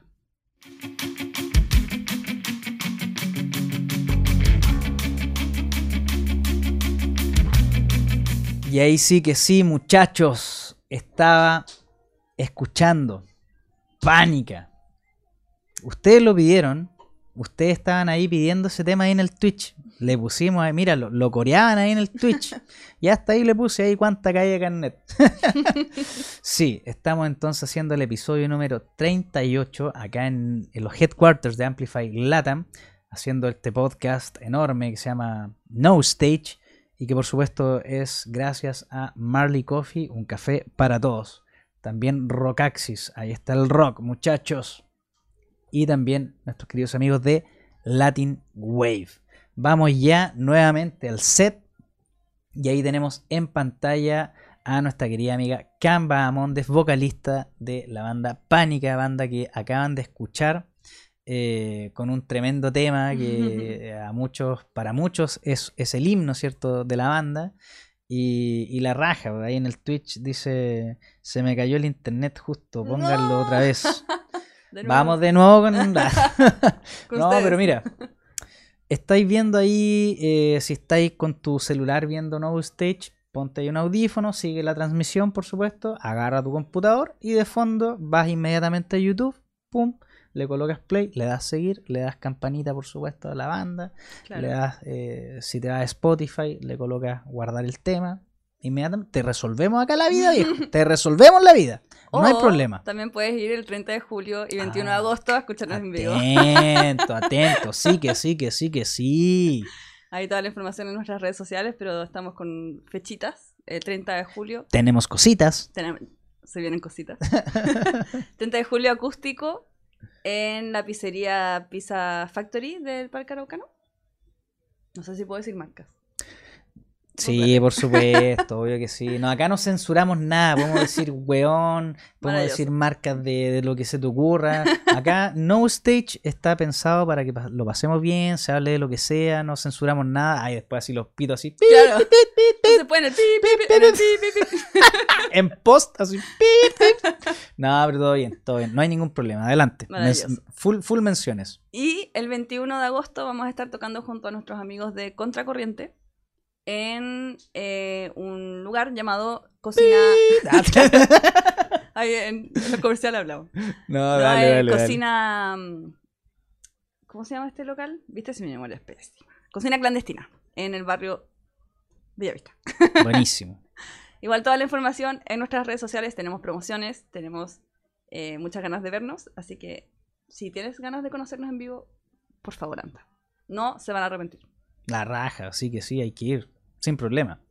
Muchachos, eh, entramos ya en este nuestro tercer bloque de conversación que se llama Deconstruyendo la música. Quizás nuestro bloque más ñoño, pero es eh, uno de los bloques que más queremos porque sabemos las infidencias de qué ocurrió en la grabación, Mm. cómo se grabó este video. El video que vieron ustedes era de 2014 o 2016, algo, 16. 2016, imagínate, o sea, eh, los, de- los detallitos que tiene Pánica, que de repente es difícil eh, encontrar en alguna entrevista, es difícil comentarlo en, en programas radiales o, o programas que son más de corte tradicional y Mm. que no te dan el tiempo quizás para explayar.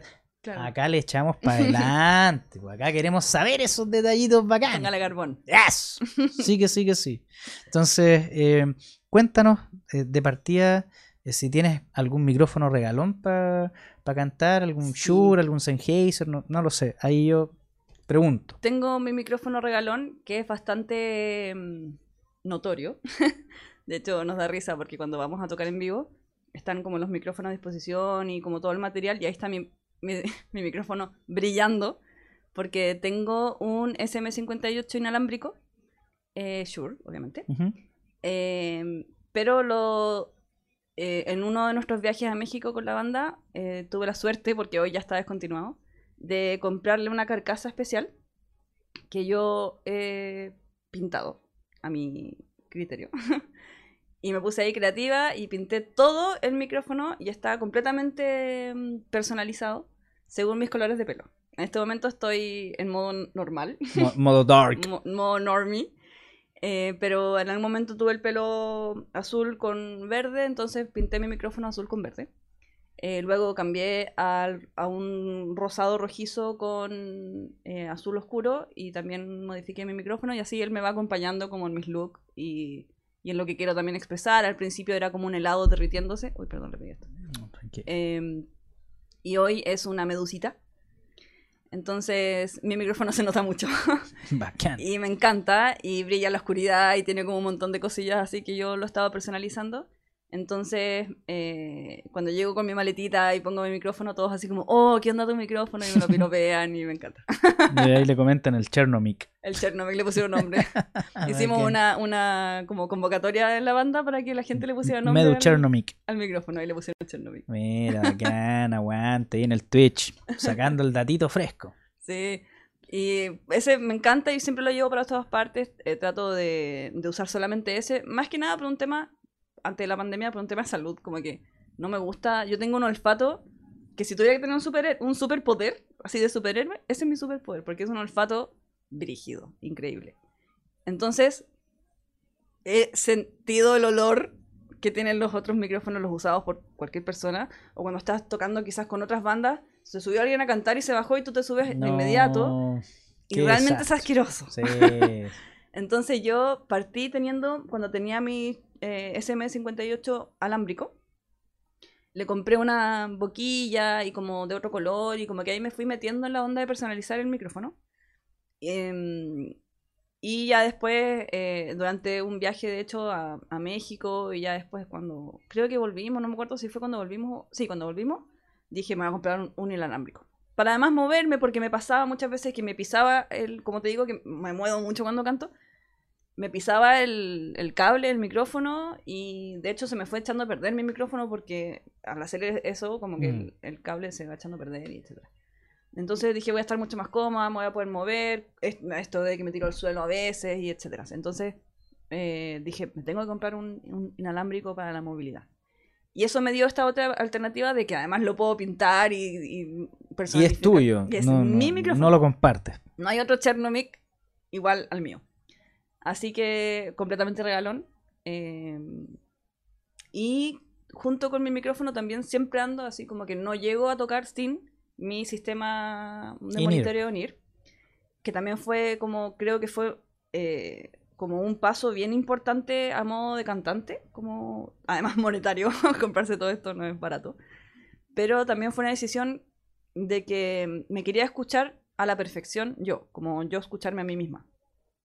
Porque me daba cuenta cuando escuchaba videos en vivo, luego de haber tocado en vivo, que era como, yo no lo escuché así, o, o me, su- me sueno forzada, como gritando, porque, no sé, la batería, porque la- incluso la gente, ¿cachai? Como todo eso. O de repente el mismo sistema de retorno uno no se escucha ¿Qué como es tiene el que en escucharse. Chile? Claro. como sí. que, ¿qué es tener un retorno? Es nada, como...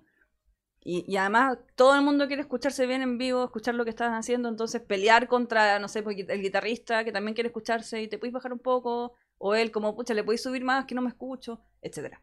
Entonces quise dejar de pelear con todo eso y me compré mi sistema de monitoreo de NIR, que me costó un montón que la gente no pensara que, que eso te, te afina. ¿Cachai? Como que no es una afina. Porque me ha preguntado veces, oye, ¿qué es esa como cajita que tenéis como atrás? ¿Es como que te afina? Y yo como, no. Ahí voy como el... Sí, mira, va conectado con mis cuerdas Claro. vocales. eh, eh, pasa por la. Por mi dorsal y llega a No, como si fuese un... Como... Ay, señor. un monitoreo así como en vivo. A lo como- Matrix, así, Claro. mira. Fíjate que acá tengo un, un conector. Voy a desconectar. y yo como no, es un monitoreo hace que yo me escuche lo que estoy cantando. Y de hecho, como que así ya muy, muy ñoño de lo técnico, pero yo conecto mi micrófono eh, inalámbrico directamente a mi monitoreo. Entonces yo en el monitoreo solo me escucho a mí, no escucho a la banda. Solo me escucho a mí. Entonces igual en ese sentido, para los ingenieros que nos perillan, es como... pff, La papa misma. Pu, no tengo que nada, o sea, listo, ella estaba lista, yo me conecto a mí misma, a veces ni, chao, si me conecto, estoy lista, no hay problema. Y vamos para adelante, si quiero escuchar más, me saco uno de los, de los oídos, me saco el oído y escucho mejor. me saco uno de los audífonos y, mm, y ahí ya tengo directo la batería o, o la guitarra o lo que necesite y, y ya, y la batería se escucha siempre, así Sí. que no me voy a perder. y así solucionamos, solucioné eh, mi asunto como técnico. Eh, mi monitor in-ear amado es un Sennheiser G3. También tengo un monitor in-ear Shure, pensando en que me iba a funcionar mejor con mi micrófono Shure. Pero creo que ya van tantos años que llevo usando el Sennheiser que no me, Mm. no me acomodó tanto. Así que lo tengo ahí como em, de backup. Eh, además lo compré porque en un momento el, Shure- el Sennheiser me dejó de funcionar y casi me da como... Me quería matar. Porque además me dejó de funcionar como cuatro días antes de este live que hicimos. Es que yo ya estaba histérica nerviosa. Y, y como te decía antes, que uno se sube al escenario con un montón de cosas en la cabeza, yo tenía también que, o sea, mi, mi monitor estaba malo, no sabía qué hacer, eh, son carísimos como decir, ah, ya me voy a comprar otro, son muy caros. Sí, mira, Voy a 24 la tienda, dame uno, pero dame dos porque me dio uno de. Por si acaso. Uno de cada color. Claro, y por si acaso. No, son carísimos, carísimos. Entonces era un, un gasto que no tenía en mente, que no, no tenía para nada considerado. Y de un momento a otro, y con además el gasto ya de la tocata, pucha, fue como súper doloroso. Ese mes dejé de comer. Básicamente. Te juro que casi que sí. Y yo como, ¿qué hago? Y lo llevé donde un técnico y el técnico me dijo, no, sabes que no sé qué le pasa, porque también no hay servicio técnico de estas cosas, como que es muy difícil encontrar. Después de la pandemia murió prácticamente el Chrome Plaza, donde uno iba Mm. como a verlo, todas esas cosas. No- Ahora están, están casi todos en el Omnium, arriba. Ah, Eh, mira, sí, no muchos, muchos que estaban en el Chrome Plaza Sí, fueron se fueron al Omnium. Están todos casi migrando Mm. ya al, al Omnium. Claro, me imagino por qué. y mm, así que fue como todo súper caótico y eh, teníamos la sospecha de que era el body pack, que es el que uno se pone. Pero el body pack es casi tan caro como el sistema entero. Y además Sennheiser, que también es una marca, no es no tan como popular, por decirlo así, como que no, no baja el precio así como para acceder como a otro tipo de personas, sino que le- no, le importa. de no, calidad. claro, chao. Calidad. Y la verdad es que, o sea, a mí me encanta, como mi regalón es el Sennheiser, así que como que eh, se la compro. y busqué, busqué, busqué y al final eh, como que me vi arrinconada y tuve que comprarme el, el otro monitoreo venir. Así con el dolor de mi alma y a muchas cuotas. Y el dolor del bolsillo. Sí. Y me compré el Shure y para mi desilusión no me gustó tanto. Yo creo que además también estaba como Sennheiser, Sennheiser y como que el Shure llegó así como como en mal momento, entonces como que nació sin amor. Pero eh, me permitió tomar la antena del Shure, ponérsela al Sennheiser y me funcionó bien. Entonces descubrimos que a la antena, la que costaba 2 por 15 lucas en Mercado Libre, y me habría ahorrado un montón de plata si lo hubiera sabido antes. Bueno, Pero este es como el, el clásico. eh, la clásica historia de cuando un- una persona tiene su auto en pana, ¿cierto? Llama a un mecánico y le dice: Mira, eh, el arreglo te voy a cobrar 500 pesos. Pero obviamente el saber dónde está la falla te voy a cobrar, no sé, X plata, ¿cachai? Sí, ahí está la gracia de- del por qué. tal cual. Si hubiera sabido antes, que no tenía cómo tampoco. Teníamos la sospecha de que podría ser la antena porque estaba como suelta y cosas así, pero también el body pack tenía como la antena media. Entendamos que además mi Sennheiser lleva milenios, yo me lo compré usado, entonces lleva mucho tiempo aguantando. Em, pero bueno, ahí compramos la cuestión, le puse la antena, funcionó y al final toqué con mi Sennheiser. Preocupada igual todo el rato de que realmente fuese a funcionar bien. Eh, así que ahora el Shure lo tengo ahí todavía. Eh, lo usamos eh, a veces. eh, uno de los guitarristas me lo pide con sus audífonos y. Se lo arriendo. usa. Se lo arriendo por una módica suma. Pero así fue como todo mi, mi navegación técnica por el, el monitoreo INIR. Pero sí, o sea, mi, yo uso. Yo, si tengo que elegir, llevo el Sennheiser para todos lados. Yeah. Siempre ando con los dos. absolutamente buenísimo usar un monitoreo Sí, INIR, te salva cambia la caleta. vida. Te lo cambia la. De- o sea, completamente. Como que yo no Mm. sé, a esta altura no sé cómo cantaba sin mi monitor. Me pasó en una de las giras a México que tuvimos. Tuve que cantar sin monitor, no me acuerdo por qué, había un problema técnico de los canales, no me acuerdo. Y tuve que cantar sin el monitoreo, y sabéis que lo extrañé. Sentí que me estaba haciendo daño, como que no lo pasé bien, la verdad, en ese momento, porque sentí que estaba súper so- sobreexigida, que todos los matices que le dábamos a la canción no sonaban, ¿cachai? Como que yo no escuchaba lo que estaba haciendo. Obviamente tuve que haber desafinado entre medios, como cantar con audífonos, como que no Mm. escucháis lo que estáis haciendo. Entonces fue súper incómodo y eh, como que siempre, si alguien, eh, otra cantante o otra banda se nos acerca, nos pregunta a veces cosas, nos han preguntado a veces cosas técnicas como qué hacemos con ciertos aparatos.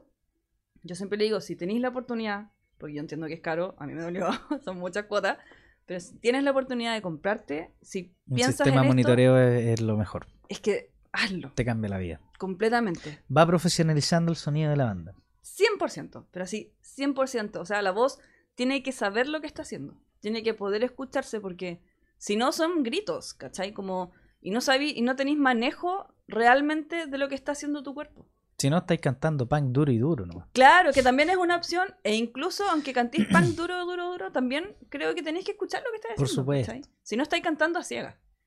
Y siempre le digo eso, como que si tienen la oportunidad de comprarse uno, háganlo. Y, es el mejor consejo, sin sí, duda Y alguna. si es pucha, uno barato, igual a veces uno dice, ya voy a partir por uno barato y a veces no funciona bien y te desilusionas. Si te vas a comprar uno barato, eh, te recomiendo que nunca lo olvides de que es barato y que puede que no sea el mejor. Y que lo barato es caro al Claro, final. como que quizás te sale mejor comprar uno más caro que comprar tres, como que van subiendo de precio, pero eh, creo que incluso uno barato ya te va a permitir saber la diferencia de escucharse versus no escucharse, partiendo por eso. Claro. De ahí en adelante, qué tan clarito te escuchas, qué tan brillante, y con eso van cambiando considerablemente los precios.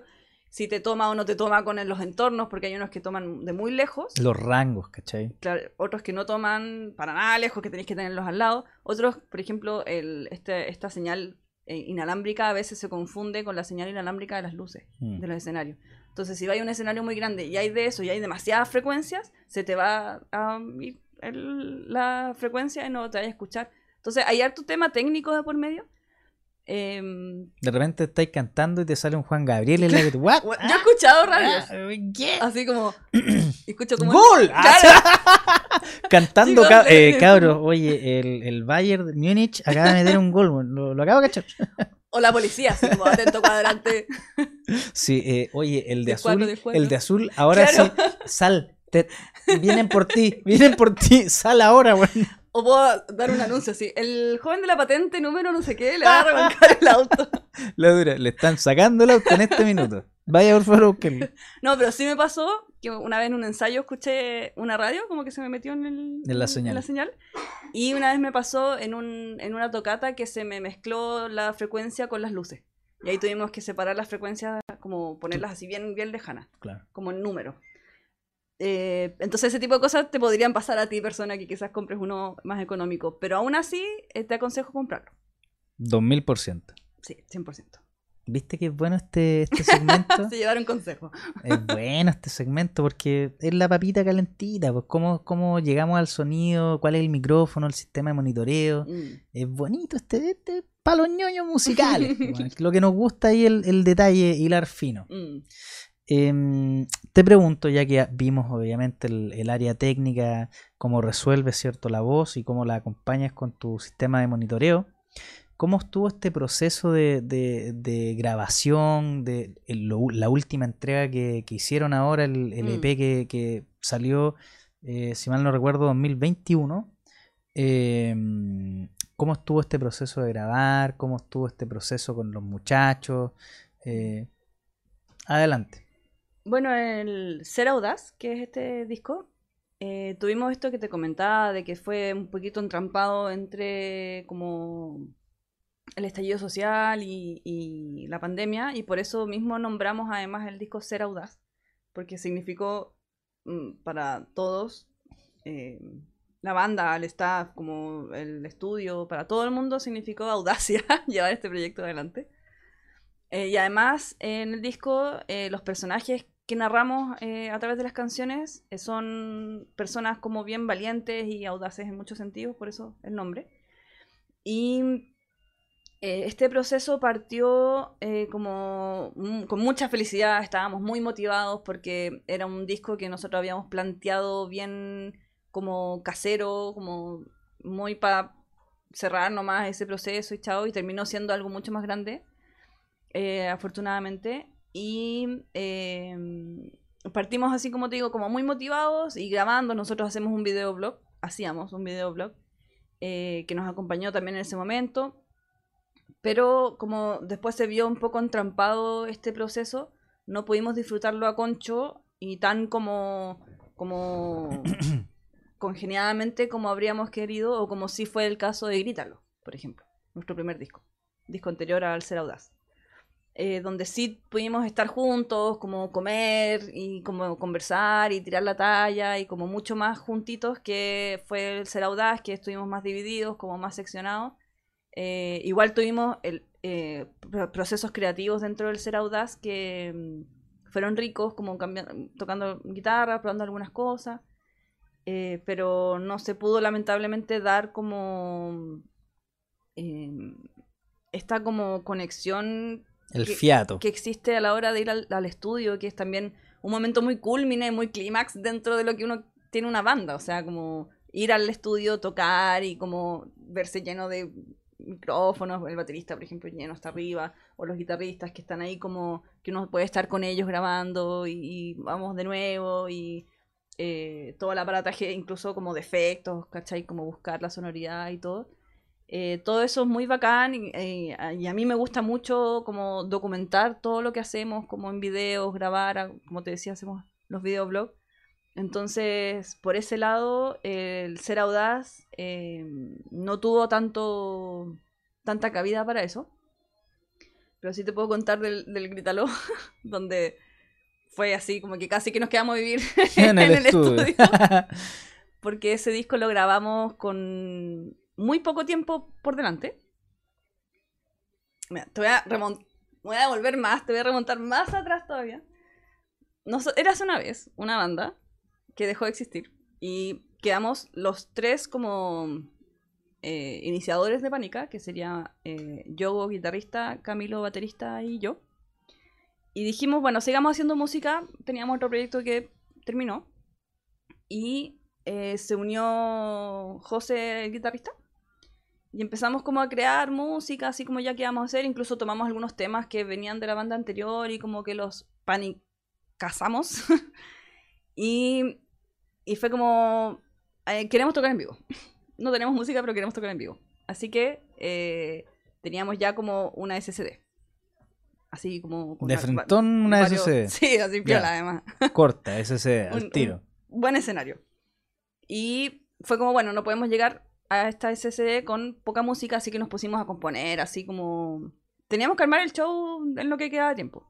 Sus 11 canciones de un papes. Claro. Y... Y en eso también fue como, hay que grabar música. Y todo partió cuando dijimos, bueno, grabemos nuestra primera canción. Ya, y te recuerdo hasta ahora que éramos nosotros cuatro.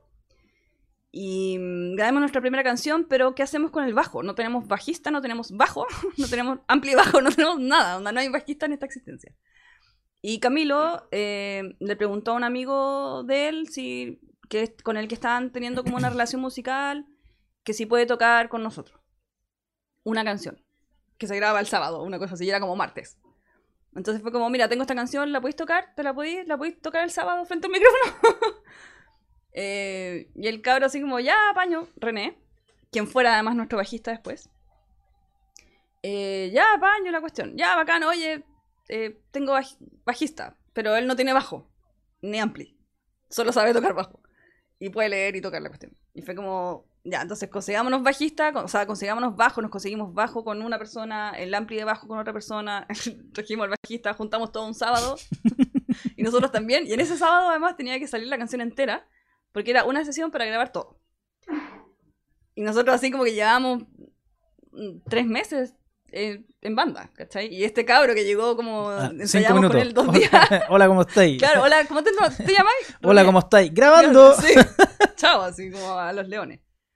Y afortunadamente salió bien, esa canción se llama S.T.O.P., fue nuestra primera canción, eh, y lo pasamos muy bien grabando, y de hecho, el René, eh, luego de esa, de esa como experiencia vivida, quedó así como que le gustó el proyecto, le gust- que hicimos buenas migas, funcionó, así que entró como bajista así a permanencia, se compró un bajo, Qué bueno.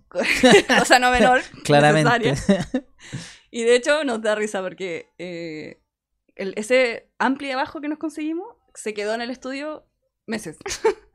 Muchos meses. Y el estudio así como, oye, ¿se van a llevar esta cuestión? Ay, sí, hay que ir a buscarlo ya. Y lo trajimos y estuvo otros meses con nosotros. Y como que el dueño del, del, ampli nunca más se acordó de su amplificador. Y estuvo con nosotros años. O sea, años. Que, y de hecho, lo, lo llevábamos a tocar en vivo con nosotros, el ampli. Y una vez nos fue a ver este amigo que nos prestó el ampli y no, no nos pidió el ampli de vuelta y vio un concierto con su ampli. Mortal. Y ahí quedó, y otros meses más siguió con nosotros y así el ampli al final fue nuestro, básicamente. Y no sé, tres años después, el chico fue como, oye, ¿tienen mi ampli todavía? sí. Ah, eh, ¿me lo pueden pasar? Que lo voy a necesitar para algo. Y, ya toma y Nada, o sea, como que no hubo ni comentario. Así Qué como- lata, te lo tengo que devolver. Claro, o sea, págame. si quieres te lo vendo. y ahí nos vimos en la obligación de comprarnos nuestro ampli. Pero por muchos años estuvo su, su ampli Ampli gratis. tocando con nosotros. sí. Y salieron, bueno, ahí entró René, tu- tuvimos bajista y bajo. Y empezamos como con el tema de grabar este, mm, bueno, de, de, eh, hacer un show para la SCD que era nuestro lanzamiento. Y además eh, teníamos la necesidad, nosotros siempre tuvimos así, hola, ¿quieres entrar a Pánica? Nosotros nos vamos a ir a México. Ese era como El, o sea, número uno, irse a. México. Ese era como el objetivo principal que teníamos en, la, en mente, así 100%. Y para ello necesitábamos grabar eh, nuestro primer disco. Grabar música, en verdad, para llevar, Claro. para mover y todo. Y en, es- y en eso nace la grabación de Grítalo. Grítalo lo grabamos en como... Ya no me acuerdo cuánto tiempo lo grabamos, pero fue así todo como bien rápido, como que en... De hecho las voces las grabé como en una jornada y media, algo así. Como una jornada de todas las voces del disco y otra jornada como de coros, detalles, si es que, y chao.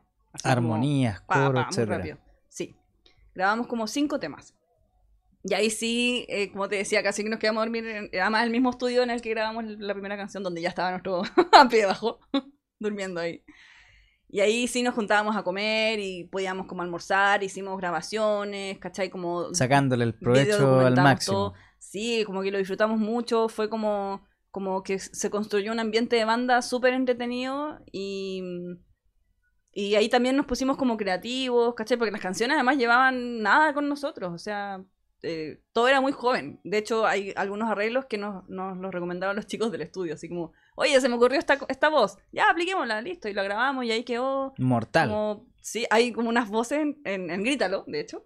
Los pa, parararara, que es una parte muy importante de la canción. Eh, fue una de las primeras veces en que escuché a los chiquillos cantar. Porque nos metimos a todos, todos nos metimos bien apretados en la cabina de la voz. Y estábamos cantando. Y de hecho, una de las voces es uno de los ingenieros de sonido que también se metió y le gustaba mucho le gustaba mucho nuestra música y ahí apañó y se escucha su voz y si, si nosotros que lo conocemos ponemos oído lo podemos escuchar Lo escucháis, claramente. Lo reconoce. lo reconocemos y, y ahí también cagados de la risa porque los cabros como cantando y era como primera vez que cantábamos todos así como pegados así como cachete con cachete tratando de cantar y escuchábamos las desesperaciones del resto y nos daba ataque de risa Bacán. hubo que grabarlo mil veces porque no podíamos, a veces como que entrábamos di- distinto. Era un, fue un jaleo grabar esa cuestión. Y, y esos papararara que grabamos son justamente una parte donde hacemos interactuar a la gente cuando cantamos esa canción, porque es, es el momento que tiene el público de gritar esa parte. Gritarlo se llama la canción, gritarlo se llama el disco.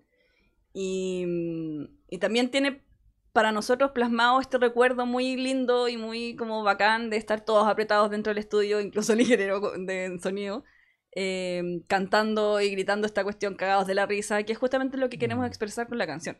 Tiene esta historia marcada a fuego. Sí, totalmente. Y, y es bonito ver que al resto como que de alguna forma le transfiere eso, como que gritan los pas para para. Los- y- el público lo siente, Mm. ¿cachai? Y obviamente quiere transmitirte a través de su voz eh, el pa para bacán. Que la raja. Sí, fue, es muy bonito. Toda esa grabación de Gritarlo fue como súper intensa, tuvo como risas, llanto, enojos, alegrías, de todo, porque fue como un reality show, así. como Bacán. estar así muy juntos todos grabando. Se que nota fue- que hay muy, muy lindos recuerdos de ese, de ese proceso. Es que además el primero, fue el primer disco, la primera vez que grabamos, fue construyendo eh, Pánica. No sabíamos ni qué queríamos hacer ni tocar, solo sabíamos que queríamos ir a México y que había que sacar esta cuestión pronto porque había que tenerlo.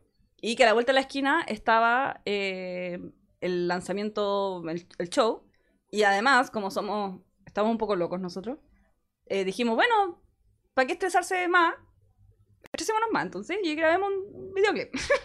y grabamos también un videoclip mientras grabábamos el disco, mientras preparábamos el show. Como que fue así como, hagamos banda, ¡pum! Explotamos Con y hicimos todo. todo. todas las cosas de las bandas que se podían hacer. Contratamos una productora, grabamos eh, el videoclip de STOP que publicamos esa vez como junto con nuestro lanzamiento de banda, como la- el debut.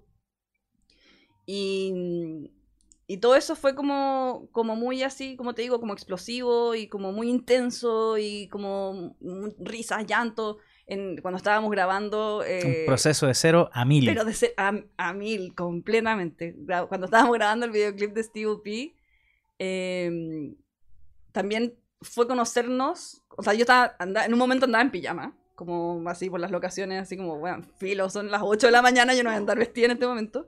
Hacía frío además, yo estaba como con una ropa muy desabrigada, entonces me, me, me, me tapaba con el pijama, dormimos juntos, incluso en un momento como comiendo así como, ha- hacíamos unos sanguchitos así como para la productora, ¿cachai? Como su catering piola de banda emergente.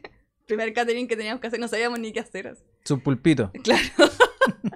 Hicimos una- hay uno, uno, uno eh, Aliado. Pan, claro, eh, como con, queso jamón. con pan de molde, ¿cachai? Su frutita, así, agüita, etc. Así que fue como súper intenso y súper divertido y ahí todos como en la mañana con las caras de poto, que además después fue como la misma sensación que se dio cuando giramos, que también ahí estáis durmiendo codo a Sí, codo. po. Oye, se me quedó el cepillo de dientes. Toma, Google Piña, no te O preocupes. sea, mira, te voy a contar, te voy a contar una infidencia. Que igual a veces lo hemos contado como en, en algunos aniversarios que nos ponemos así como medio eh, hacer como stand-up de lo que nos ha pasado. Su stand-up band. Sí. sí. Eh, nosotros en la primera, en todas las giras en verdad nos hemos quedado en el mismo hotel porque nos encanta, es muy barato. Pero tenemos la dura sospecha, y ya casi que no es sospecha porque es como que está como, es como un secreto a voces, que ese hotel antes era un hotel con M.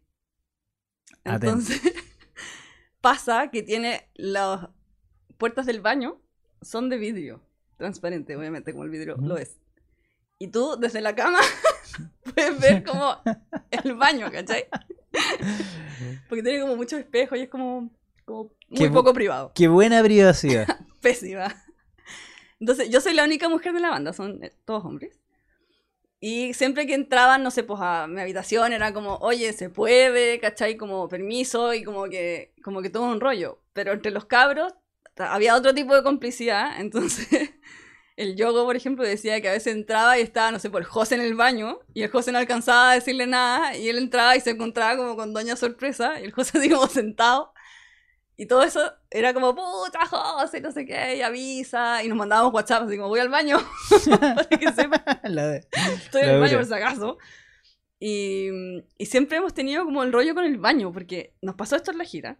Cuando estábamos grabando el videoclip de Steve P, eh, que nos estábamos como conociendo y recién, y el bajista este que llegó de la nada, entre Claro. comillas, ¿cachai? Y el José abre la puerta del baño y estaba el bajista en el baño y ¡ah, perdón! No sé qué. Y otra cosa también nos pasó, grabando creo que eh, Grítalo, o no me acuerdo dónde más, nos pasó también con el tema del baño, que alguien le abrió la puerta del baño. Y era como, como que el baño siempre está presente como en, la- en el- los momentos importantes. Icónicos. Sí. Y siempre hay alguien expuesto además. Es que se genera esa complicidad de banda. Además. Claro, pero bueno, tener un baño, creo que la complicidad de banda se forja rápidamente cuando el baño tiene puerta No, transparente. totalmente, totalmente. Concuerdo. Y ahí con las giras también se fue, pasó esto que pasaba en los estudios, que es como estar muy juntos. El Yogo me compró alguna vez calzones porque ya no me quedaban. Era como, Yogo, cómprame un calzón, salí sin, sin eh, plata, ya, y me compró el calzón. O dormimos todos juntos en la misma cama porque llegamos una vez, una vez tuvi- tuvimos que tocar eh, en Chile, tocamos, guardamos las cosas, nos fuimos a tomar el avión, eh, viajamos a México, bajamos del avión, dejamos las cosas en el hotel, tomamos nuestras cosas y nos fuimos a tocar a una tocata en México. Entonces, cuando llegamos la noche de vuelta al hotel, veníamos rajas, así, bro, muertos, muertos, muertos. Mm, No, chao, cambio de ropa, chao, todo, dejamos las cosas, nos tiramos todos arriba de la cama, uno arriba dormir. del otro, A dormir. casi que abrazados entre todos, a dormir, no me importa nada, así, nada. Así que todas esas cosas van formando, obviamente, como la, La banda. banda, la confianza. Totalmente. como- La complicidad. Totalmente, o sea, mil, por mil. ¿Qué te parece, Cam, si vamos a escuchar un poco más, cierto, de, de todas estas complicidades y suertes de banda que se van forjando con los años y con aperturas de puertas inesperadas para encontrarte un, a un amigo de banda, ¿cierto? Ahí en su cake máximo. Y, y, Haciendo mm, cosas importantes. haciendo cosas importantes en el baño, por supuesto. Y vamos a escuchar eh, Ahora o Nunca. No sé si quieres hablar, referirte. Sí. Todas nuestras Ah, ahora nunca. tienen- claro. Todas nuestras canciones tienen como una historia por detrás que es bonito. y todas nuestras canciones, además, como grandes singles, han tenido como algo que decir con respecto al momento de la banda. Eso ha sido bien impresionante. Steve P, eh, Grítalo, todos tienen como, como que han acompañado un momento que como humanos que conforman la banda hemos estado llevando también. Ahora nunca no está extenso, eh, exento de eso.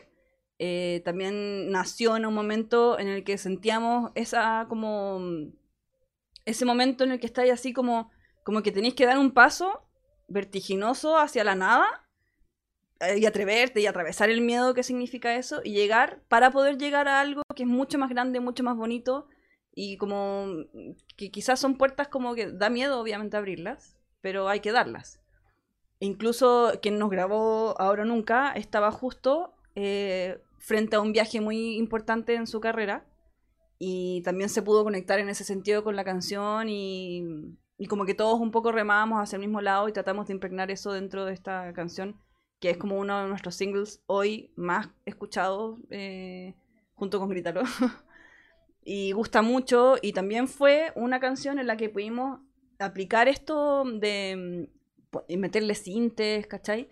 Eh, y también mejorar el sonido que tenemos. Ahora nunca es una de las canciones que suena mejor de las que tenemos. técnicamente digo como la sonoridad y se escucha como muy fuerte. Así que ha tenido una muy buena recepción a nosotros nos gusta mucho cantarla en vivo. La primera vez que la canté me acuerdo que se me pararon los pelos, así como... Eh, es una canción muy intensa en muchos sentidos, musicalmente, expresivamente.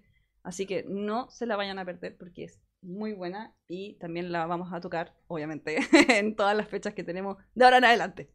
Así que ahora nunca es ahora nunca. Vamos con eso, muchachos. Esto es pánica. Y ya estamos de vuelta acá haciendo el episodio número 38 de No Stage. Acá, en los headquarters de Amplify Latam. Si estás escuchando esto a través de podcast en tus audífonos. La raja, la raja, porque sigues obviamente todos nuestros episodios. Todas las bandas que son altamente letales y que las puedes obviamente escuchar acá en No Stage te doy un fuerte agradecimiento a ti, por supuesto. Si estás escuchando y viendo esto a través de YouTube, dale like ahí, coméntanos qué te parece el episodio, qué te parece la banda, cuál es el, mejor momento que te gusta del, capítulo. Y si estás viendo esto a través de tu televisión, ¿cierto? Eh, Samsung, a través de la aplicación Rockaxis TV, es porque eres un expert no stage. Si nos sigues en todos lados, la raja. Saludamos a nuestros queridos amigos de Marley Coffee, un café para todos. A nuestros queridos amigos de Rockaxis, ahí está el rock muchachos. Y también a nuestros queridos amigos de Latin Wave. Todo el surf skate y el snowboarding, ahí lo puedes encontrar. Y vamos ya a nuestro querido set acá en No Stage. Y ahí está en pantalla ya nuestra querida amiga Camba Amondes, vocalista de la banda Pánica, de lo que acaban de escuchar. Eh, ¿Qué es lo que se comentaba aquí? Eh, tras bambalinas. Tras bambalinas, ¿cierto? Que decía, hay una espina en el corazón. Quiero que ahí... que quede registrado. Que quede, que quede plasmado. ¿Cuál es la espina? ¿Cuál es la espina? que venga la espina. no, pero e, es bonito porque ahí también ustedes tienen algo que hacer, ¿cachai? Es mm. como, me encantaría hacer esto. Sí, bueno, comentábamos que el, eh, ahora nunca, eh, lo que escucharon ahora es la versión electroacústica, que también no es malo, porque nuestras versiones electroacústicas son, debo, debo decirlo, bastante comentadas, porque son un trabajo que nosotros hacemos no menor. No es como, ay, voy a tocar la misma canción como con una guitarra de palo, sino que la trabajamos y la versionamos y es todo un, tema. Eh, y grabamos este video em, para la versión electroacústica de Ahora Nunca, pero nunca grabamos el video de la versión eléctrica de Ahora Nunca que es donde se escucha todo el punch y tiene como eh, esta sonoridad mucho más grande que te comentaba antes, como que les, comentaba antes, como del, sonido que logramos captar de esta canción, que fue súper impresionante eh, para todos, para nosotros mismos, como para eh, la gente que nos escucha. Así que tenemos en deuda ahí generar, darle su videoclip a Ahora Nunca, y a muchos otros temas, como Watch Out, también son temas que, que gritan, hagan un videoclip, pero el bolsillo. Sí, todo es caro, todo es caro. Todo es plata. Claro, y justamente ahí, como con el tema de las plata, no le hicimos videoclip a Ahora Nunca. Pero lo que sí puedo decir, y sí es una espina que nos sacaremos pronto y que ahí espero que contar con el apoyo de todos, es lo nuevo que se viene de Pánica. Como bien joyita, como que estamos tratando de, de que no nos pase eso, de que una canción suena muy increíble y las otras quizás como, puchas que la pandemia, bla, no hay excusas. Ahora eh, queremos sonar así a full, a concho, completamente, con, con tratar de expresar realmente cómo suena Pánica. eh, y eh, hacerle videoclip y sacar un queremos sacar un, un single una canción sencillo como con todo a todo así bombo y platillo con todo lo que se requiera a- con buen buen estilo y, y- y que suene y se vea increíble Así Buenísimo. que ahí nos sacaremos esa espina por lo menos Vamos a estar esperando. Vamos a estar esperando. no se lo pierdan porque va a ser ya, ya lo estamos escuchando ya empezamos en ese En ese proceso. en ese proceso de escucharlo y ya es para darse cabezazos contra la pared de la energía que tiene, así que exploten con nosotros, por favor. Bacanísimo. Iniciamos entonces el cuarto y nuestro querido último bloque de conversación que se llama Al Hueso. Y como el segmento dice, vamos a ir con preguntas y respuestas rápidas, preguntas más simples y preguntas más complejas que van directamente al hueso.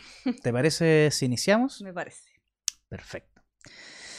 Vamos con preguntas gastronómicas. Aquí tenemos eh, el pool de preguntas que tenemos acá preparado. Eh, iniciamos con comida chatarra favorita. Papas fritas. Bacán. De eso, mostaza, ketchup o ají. Mayonesa. Mayonesa, mortal. Buenísimo. Eh, ¿Sabes qué le pasó a Lupita? La atropellaron. Atento, pobre Lupita. ¿Y si te pregunto, Lobo está? No sé. Se perdió el lobo en el bosque. No hay problema. Vamos ahí, sigamos con las gastronómicas. Eh, desayuno ideal de un sábado en la mañana. Un croissant con eh, queso derretido y un tomatito y una capita de mayo. Un juguito natural de naranja y un cheesecake. Acompañando este poco calórico. Pero exquisito. Maravilloso. Maravilloso, mortal. Seguimos entonces en, en las preguntas, ¿cierto? Gastronómicas. Eh, ya que se vienen, ¿cierto? Nuestras fiestas patrias, queridas fiestas patrias. eh, a la empanada, ¿va con huevo y aceituna?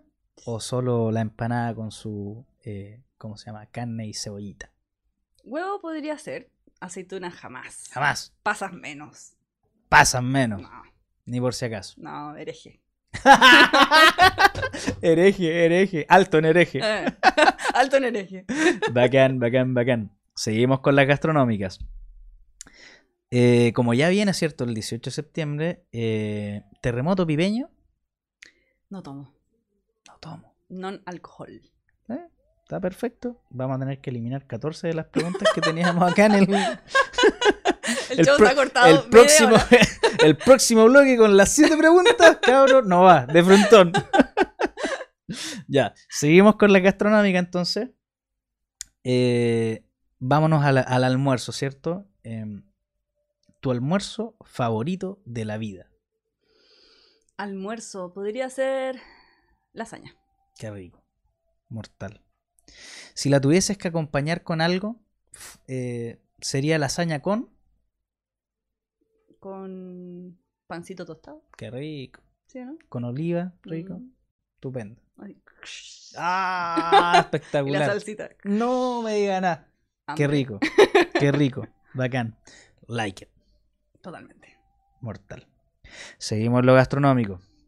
Cerramos ya el almuerzo entonces, ¿cierto? Mm, Eh, Con un postre, obvio. Vamos ahí, vamos ahí, vamos ahí. Eh, si tuvieses que elegir tu postre favorito y el que más detestas. Postre favorito. Yo soy la niña de los postres. A mí, personalmente, con un panqueque con manjar, me dejáis así, ¿En pero. serio? Estupendo. Mortal. Postre favorito. Yo creo que pastelería. El cheesecake me encanta. Em, podría ser, pero tengo una relación como pasional con el helado. ¿Y ¿Sabor en particular? Me gusta mucho el de avellana, pero no lo puedo comer. Temas alergias. Así que me he vuelto una como comedora intelectual de helado de vainilla. Como ese helado de vainilla que hay mucha gente que dice como es el helado más fome. no es el helado más fome, es el helado me- peor preparado, porque hay lugares donde preparan helado de vainilla así como si fuese, no sé, Ah, le echas la bolita ahí, ten- ahí tenés Claro, tu y vainilla. es una cuestión amarilla así horrible. Llévatelo. Claro, y por favor, por favor que se acabe. Y ahí, si sabes preparar helado de vainilla, porque yo sé hacer helado de vainilla, y el helado de vainilla real es maravilloso, delicioso, celestial. Así que ahí estaría luchando. Si podría hacer un pedazo de cheesecake con un helado de vainilla, listo. Impeque. 10 de 10. ¿Y... Y frutillita. el que más detestas? El que más detesto creo que podría ser la manzana asada. La manzana asada. Y con lo mucho que me gustan las manzanas. Pero esa manzana asada como con vino, Mm. yo creo que mi mamá me dejó como un trauma ahí. Porque a ella le Siempre encanta. pasa, siempre pasa. Y me sirvió alguna vez una manzana asada y me dijo como un postrecito y tenía como crema arriba y yo como, "Mm, hay crema, maravilloso, se come. Y tenía un sabor a vino tan intenso que no funcionó. que me fui a acostar y al otro día Claro. tuve caña. Sí, te juro que me dio caña la, caña la manzana. Y yo creo que ese es como de los postres así, postres que menos me gustan, considerando los que puedo comer, porque hay muchos otros que no puedo comer y que no entran en la lista porque no son una opción. Pero creo que la manzana asada es De los detestables. detestable. Aparte la textura que tiene es como Mm. de las sopaipillas pasadas, que tampoco me gustan.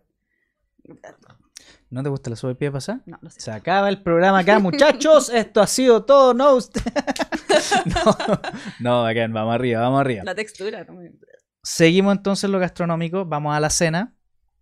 Si, ti- si tienes que preparar tú la cena para uno de tus papás, ¿con, Para qué, lo, uno de mis papás. ¿con qué lo recibes? Mm, Mis papás son, igual que yo, buenos para comer. Y saben cocinar muy, muy bien. Entonces yo creo que si tuviera que hacerles una cena, les haría algo que no hayan probado. Como por ejemplo un yakisoba. Como una comida así distinta. Para que. Porque ellos me han dado a mí todo y como que cocina maravilloso. Entonces no sé si puedo superar la lasaña de mi mamá. No sé si puedo hacer un mejor asado que mi papá. Está peludo, está difícil. Yo creo que me puedo defender mejor con algo que ellos no conocen. Y yo creo que un yakisoba podría ser una cena especial para ellos también. Bacán. Bacán, bacán. Nos vamos a sacar, saltar entonces el bloque de preguntas eh, etílicas, Está dando hambre. eh, pero hay una de las cuales voy a dejar acá. ¿Mm? Eh, ¿No tomas de siempre o no tomas de ahora? Pa... No, como de siempre. De siempre. Sí. Pero lo probaste alguna vez el alcohol, ¿cierto? Sí, en la adolescencia probé algunas. Mira, probé todas las cervezas existentes y ninguna me gustó. Perfecto. Pero su sorbito. Entonces me quedo con esta pregunta acá. Peor vómito que te pegaste con alcohol. Con alcohol. Puede ser Mm. cerveza, ron, bisco. Bueno, di- lo dejamos en alcohol porque Mm. dentro del bloque de preguntas el juego era ahí hilando algunas preguntas, pero llegamos ahí al, al vómito. eh, Claro. directamente la curadera máxima. Nunca llegué a ese punto, porque siempre probé, probé nada más. Y si bien me servía en el vaso, calenté el vaso toda la tarde porque tomé un sorbo y fue como. Y ahí estaba, porque había que ser una persona socialmente. Claro, aceptable. Ah, toma. Claro, sí, sí, como- tomo. O me pasaba, me da risa porque era como el conductor designado, pero de los vasos. Entonces era como, me tenía el vaso tú, que no te lo vas a tomar. claro, claro. Y ese es mi vaso, claro, además. o sea, mi vaso es el que tiene la cam. Y yo así como, sí, tengo su vaso. y mi vaso también. Eh, así que nunca me pasó, pero sí me tocó presenciar eh, Varias curaderas, de las buenas. unos aterrizajes de alienígenas, pero de otro planeta. y lamentablemente en mi casa. Porque yo no tomo, pero soy buena para el hueveo. Entonces, como que vengan para mi casa, juntémonos. Buena y- anfitriona. y mi casa era grande porque yo tengo como somos de familia grande. Entonces cabíamos todos y me tocó escuchar, presenciar y- y- y de todo como varias veces. Y creo que la peor fue una vez que me desperté con una amiga que estaba como siendo abducida por los aliens. Poseída total. Poseída total. Sí. Y como que me levanté así como en son de, como cuando no sabéis qué está pasando, pero como que apañáis, ¿cachai? Y me levanté y como, ¿qué, qué onda? ¿Qué pasa? Y mi amiga así como, ¡ah! Y me trataba de explicar y yo como, Así como. tú no, la otra, que me explique. Claro, el, diablo, pasó. el diablo es magnífico.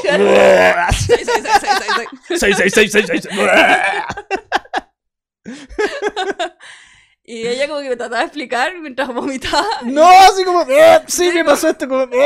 Claro, que lo que pasó fue yo como, obvio que no te estaba tranquila, preguntando. weón. Como, Obvio, ¿por qué pensaste? Y le pregunté como a, nues- a otra amiga que estaba como apañándola y me dijo, no, lo que pasa es que como que de pronto se sintió mal, no sé qué. Ah, claro, le cayó mal el hielo. Claro, el, el agüita de la noche. Y como que ella me dijo, y como, ah, ya, pucha, ¿qué hago? No sé qué.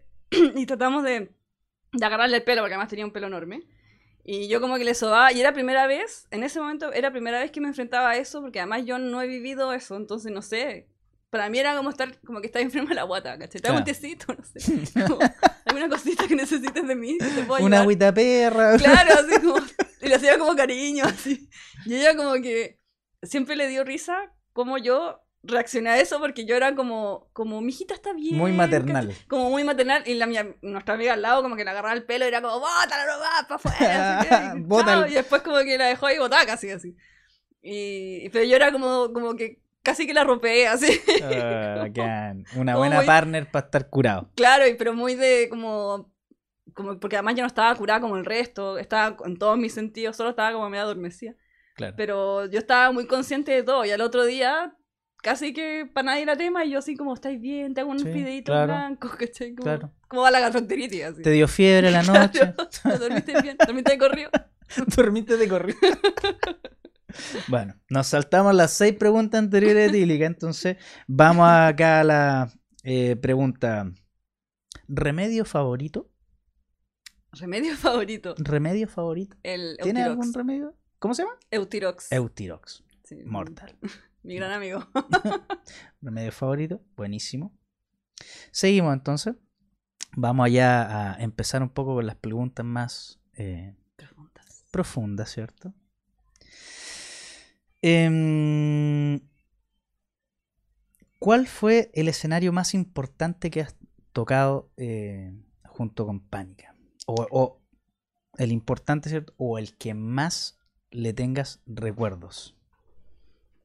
Mm, creo que son dos escenarios muy distintos. El más importante fue, sin lugar a dudas, eh, sin lugar, lugar a dudas, o sin du- duda, no sé, ¿cómo he dicho? Sin lugar a dudas. Ah, ya está bien, sin lugar a dudas. Fue el Teatro Teletón, cuando tocamos para el Fender Day. eh, nos preparamos un montón, eh, estaba muy nerviosa. Practicamos el espacio, porque era un el escenario más grande en el que hayamos tocado antes, entonces practicamos eh, la aeróbica de poder eh, transitar por todo lugar y, y no morir en el intento. Em, como eh, preparamos un show que cupiera dentro de todo el espacio y no nos viéramos así como comidos por el escenario.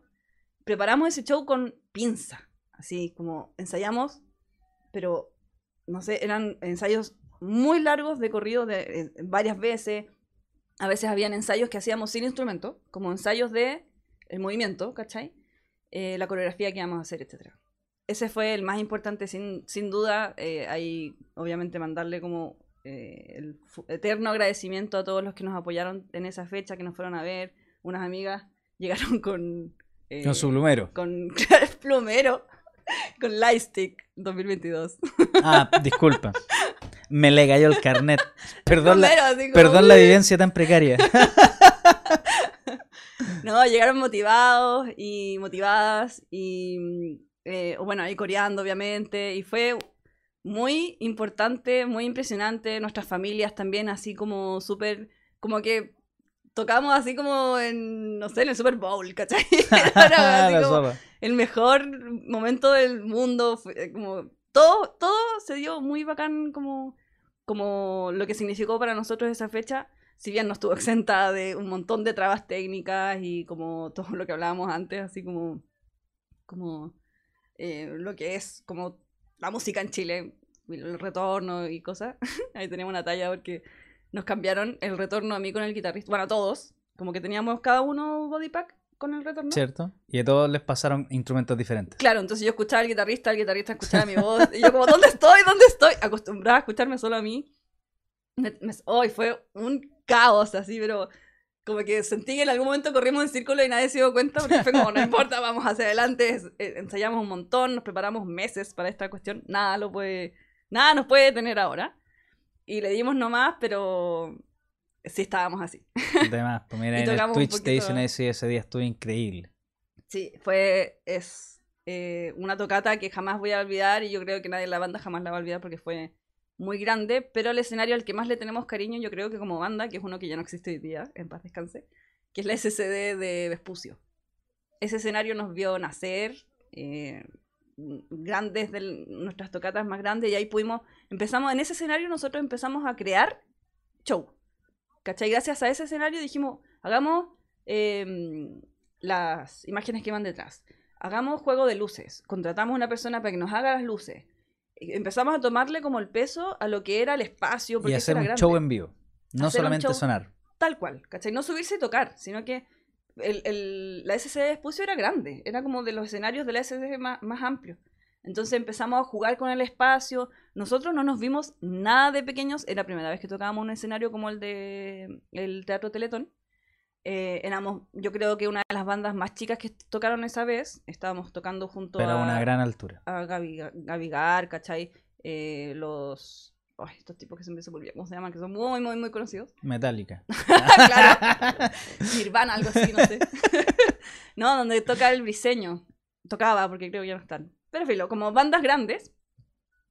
Y mm, y nosotros ahí como, eh, somos los chiquititos, pero empeñosos. y nada, el escenario no nos quedó... Los haces falsos, eso. Haces falsos. Ah, gracias, por interno. y no nos quedó chico el escenario gracias al escenario de Espucio. Porque ahí, en el SC de Espucio, pudimos eh, tomarle el peso a eso, ensayarlo, hicimos coreografías, pudimos practicar un montón y luego cuando llegamos a otro escenario como grande como el de Teatro Teletón, nada, fue acomodarse, moverse y lo pasamos chancho. Yo creo que si nos pasaran hoy cualquier escenario, un Movistar o cualquier otro, estaríamos perfectamente capacitados para abordar el espacio, que es algo que no todas las bandas hacen.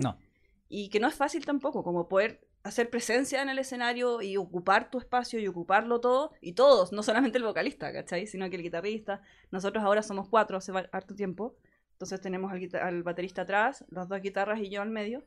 Entonces ocupar el espacio también es, es un tema porque somos cuatro. somos tres, en definitiva, porque el baterista no puede como moverse, puede pararse, hacer show y lo hace. Pero es un tema no menor el ocupar el espacio y gracias al escenario de exposición pudimos. Buenísimo. Peor discusión que has tenido con algún miembro de la banda. Y se pone al hueso la cosa. yo te dije. Yo te dije que esto es al hueso. Bienvenida a No Stage. Mira, varias, pero creo que hay... Ay, no sé en cuál de las dos decidir. Chan. Capos, gente de Twitch, loco. Capos. Eh, creo que... Em, ¿Con pánica o con cualquier más? No, pánica, pánica, de frentón pánica. Yo creo que una vez tuvimos una discusión que fue muy brígida. Eh, voy a dejar de lado yo creo que los que están escuchando y nos conocen, voy a dejar de lado todo el tema del René, que fue la salida del, del bajista de la banda. Porque si bien ahí pudo haber sido esa la conversación más brígida, como la discusión más brígida que pudimos haber tenido, em, ya nos habíamos dicho hartas cosas, entonces creo que habría sido como un poco agarrarse las mechas y, y nada nuevo. Pero hubo una conversación mucho tiempo antes con el José, el, guitarrista, uno de los guitarristas, porque tuvimos un problema muy brigio que fue que nos entraron a robar a la sala donde estábamos. Y nos robaron eh, casi todo. Y de hecho el José eh, puede que suene como muy, como un contexto muy como que lata por el José, porque a él además le robaron las dos guitarras, y nos robaron todos los pedales, que eran, o sea, una, una maleta enorme llena de pedales, eh, y las dos guitarras, o sea, no se salvó por ni una. Y las neces obviamente él como que hacía clase y todo, y fue muy, muy, muy, muy heavy. Mi, mi monitor se salvó porque cuando corrieron uno de los amplis para sacar las cosas, se cayó hacia atrás. Y como es una cajita, como que no lo vieron, yo creo. O parece que lo, lo arrastraron y quedó en el patio, no sé. La cosa es que yo me salvé, pero los chiquillos la vieron pésima, o sea, fue de las peores cuestiones que nos pasó. Cuando llegamos al, al, lugar, así como, oye, ya entraron a robar, ya y llegamos allá, nos abrazábamos. Encontramos un así. papelito que decía, esto es por el, el pago del ampli que claro. Atentamente el dueño Atentamente el dueño del ampli, el bajo. claro, un elemento por, por año. claro.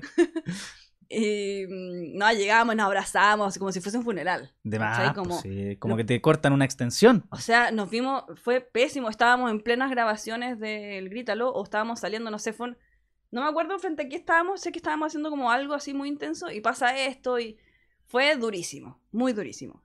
Y en eso, eh, tuvimos un problema con quien nos arrendaba el local, o sea, el lugar donde ensayábamos, que era lamentablemente la polola del José de ese momento. Entonces ahí se empezó a armar como un problema que yo creo que se sumó el estrés de todo lo que estábamos pasando y como eh, todas la, las vivencias malas que van generando roce y como que saca a colación cosas que a veces no tienen ni, siquiera na nada que ver. Pero el José no reaccionó muy bien y, y ahí tuvimos un agarrón entre mm. los dos bien, bien, bien duro. Bien, si me das un segundo, voy acá al microondas a hacerme unas cabritas. Y esto está buenísimo, está buenísimo. En el Twitch también ahí la comentaron. Saquen la, la carita. sí, ahí fue agarrón así. Como el José, afortunadamente, para lo explosiva que estaba yo, no es una persona muy como. como de agarrarse de las mechas o, o algo así.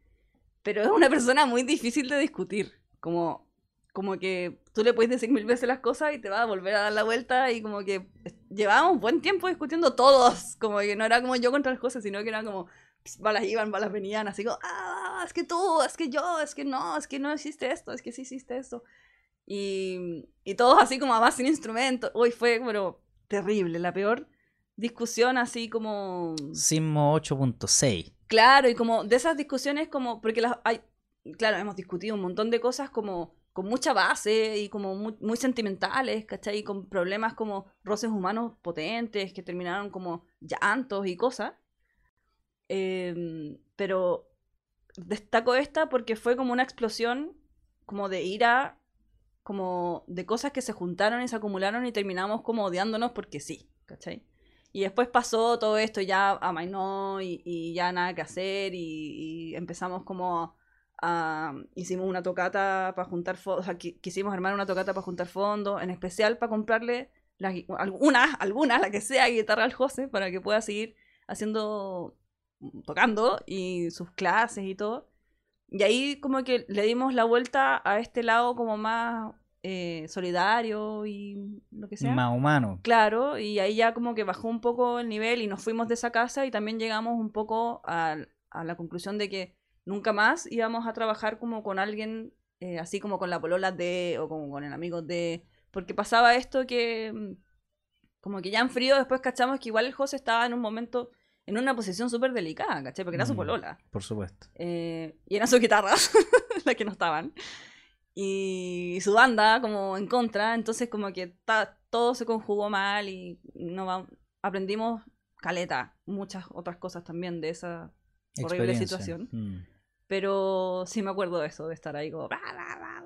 Y cosas de, de personas estresadas. Parte de... Sí. Y si te pregunto, la mejor emoción que has sentido en tu vida. En mi vida. ¿En qué experiencia se basaría? En mi vida. La mejor. Aquí sacamos la peor discusión de la banda, pero llevemos a la mejor experiencia que has tenido como de vida de... de... Pero con la banda. No, no, no. Tuya, vida, per, tuya sí, personal, la sí, vida. la vida. Así la como mejor experiencia. tu mejor experiencia, o, o, o, te la cambio. Tu mejor mm, eh, recuerdo, el, el, el, recuerdo más brillante que tenga, así como. "Ah, esto es, ¿cachai? Mm. Mm. Un recuerdo así de intenso. Mm. Ay, qué difícil. Qué loco que uno se pueda acordar tan rápido de cosas malas. Me gustaría pensar que es porque he tenido varias. Como vivencias buenas, que por eso no puedo elegir una. Pero em, creo que pienso en muchas cosas musicales, porque bueno, por lo que estamos conversando y todo. Y porque mm, me acuerdo de que... Me acuerdo el, para el debut de Pánica, habíamos ensayado un montón, un montón, un montón, un montón. Eh, y cuando volvimos de la... Va, para el debut, perdón, cuando volvimos de la primera gira. Eh, habíamos ensayado un montón y un montón para la gira. Y la gira cambió profundas cosas en mí, así profundas. Como yo creo que todo, bueno, todos volvimos siendo otras personas de la primera gira. Eh, de las otras, ¿para qué decir? Pero la primera fue especialmente intensa. Y cuando volvimos, estuvimos un show de bienvenida. Y me acuerdo que fue de las primeras veces en que me bajé del escenario y no vi, o sea, y no tuve esta sensación de está todo mal, me, me equivoqué en esto, y en esto, y en esto, y en esto. Me bajé y me sentía plena, así, pero no, no así como, ¡ay, qué bien lo hice! Sino que sentía que tenía como por delante tanto, tanto, tanto por dar. Y como que los errores que había tenido no importaban. Cosa muy extraña para mí, que soy como, ah, los errores no. Eh, y en ese momento fue como, filo, me encantó, lo pasé la raja, como que disfruté, me equivoqué, no me importó, hice este, esta nota de mierda, me salió. Como que me bajé tan, tan, tan satisfecha que es una sensación que de hecho la dejé como, escribí como un post al respecto porque quería que, que me salieran los recuerdos así como... Quería acordarme de lo que sentí ese día porque fue, me sentí muy, muy plena, muy feliz, muy orgullosa, cosa que me cuesta sentirme orgullosa de mí misma. Es algo como que me cuesta de verdad mucho. Pero esa vez me sentí así como, bueno, estamos haciendo como algo bacán. Así como, y yo soy bacán y puedo dar mucho y, aprendí caleta y, y esto está recién empezando. Llevábamos, cuando nos fuimos de primera gira, llevábamos ni un año, creo. O, si llevábamos un año, llevábamos recién cumplido un año. Entonces, poco tiempo de estar llevando un, un, proyecto que no sé cuánto uno se demora meses en hacer, no sé, un disco, mm. ¿cachai? Entonces, un año al final no, se no es tanto. Eh, pero llevábamos meses cuando nos fuimos de primera gira, entonces yo me fui así como súper pollito, así como, uy, no soy nada, no jamás podré lograr algo. Y volví así como, ¡ah! Abran paso que vengo yo. y esa sensación fue de las primeras veces, me ha vuelto a pasar después de eso pero esa fue la primera vez que me sentí, la primera vez en mi vida que sentí que lo que había hecho estaba bien. Como, Juan, Cam, lo hiciste bien. Y felicitación, felicitacionate. Bacán. Creo que esa vez fue intenso. Qué bacán. Vamos con las últimas dos preguntas. Lo que siempre preguntamos acá. ¿A quién te gustaría ver acá en No Stage? Mm, a Lady Beck. Diré que otra banda que tengo. no, así como de, de otras bandas me gustaría ver mm, a quizás a mi profe, la Celeste Show. Creo que ella tiene, la conozco mucho y creo que tiene como hartas historias que contar desde todo lo que la ha conocido siendo una madre música eh, y todo el, trayecto que ha mm, como atravesado desde también ser mujer en este ambiente más eh, como rapero donde parte ella eh, y cómo ella se, se, convirtió y forjó como su propio sello y como su no sé, pues tú decides ser este show en ese ambiente y es como, bueno, obvio que la conozco, es una grandiosa. Y como cada vez que pienso en eso, también me, a mí que me gustaría mucho alguna vez en mi vida poder rapear. no, no, sé nada, no, no podía hacer nada en este momento, pero es un sueño que tengo de alguna vez lograrlo. Y cada vez que pienso en ella, digo como, aquí bacán poder llegar a hacer algo así como en mi rubro. Como que digan, ah, sí, la camp. Respect. Totalmente. Bacán. Y la última pregunta acá en el set de preguntas de Al Hueso ¿Cómo la pasaste acá en No? Bien, buenísimo. No, relajado, me encantó el ambiente.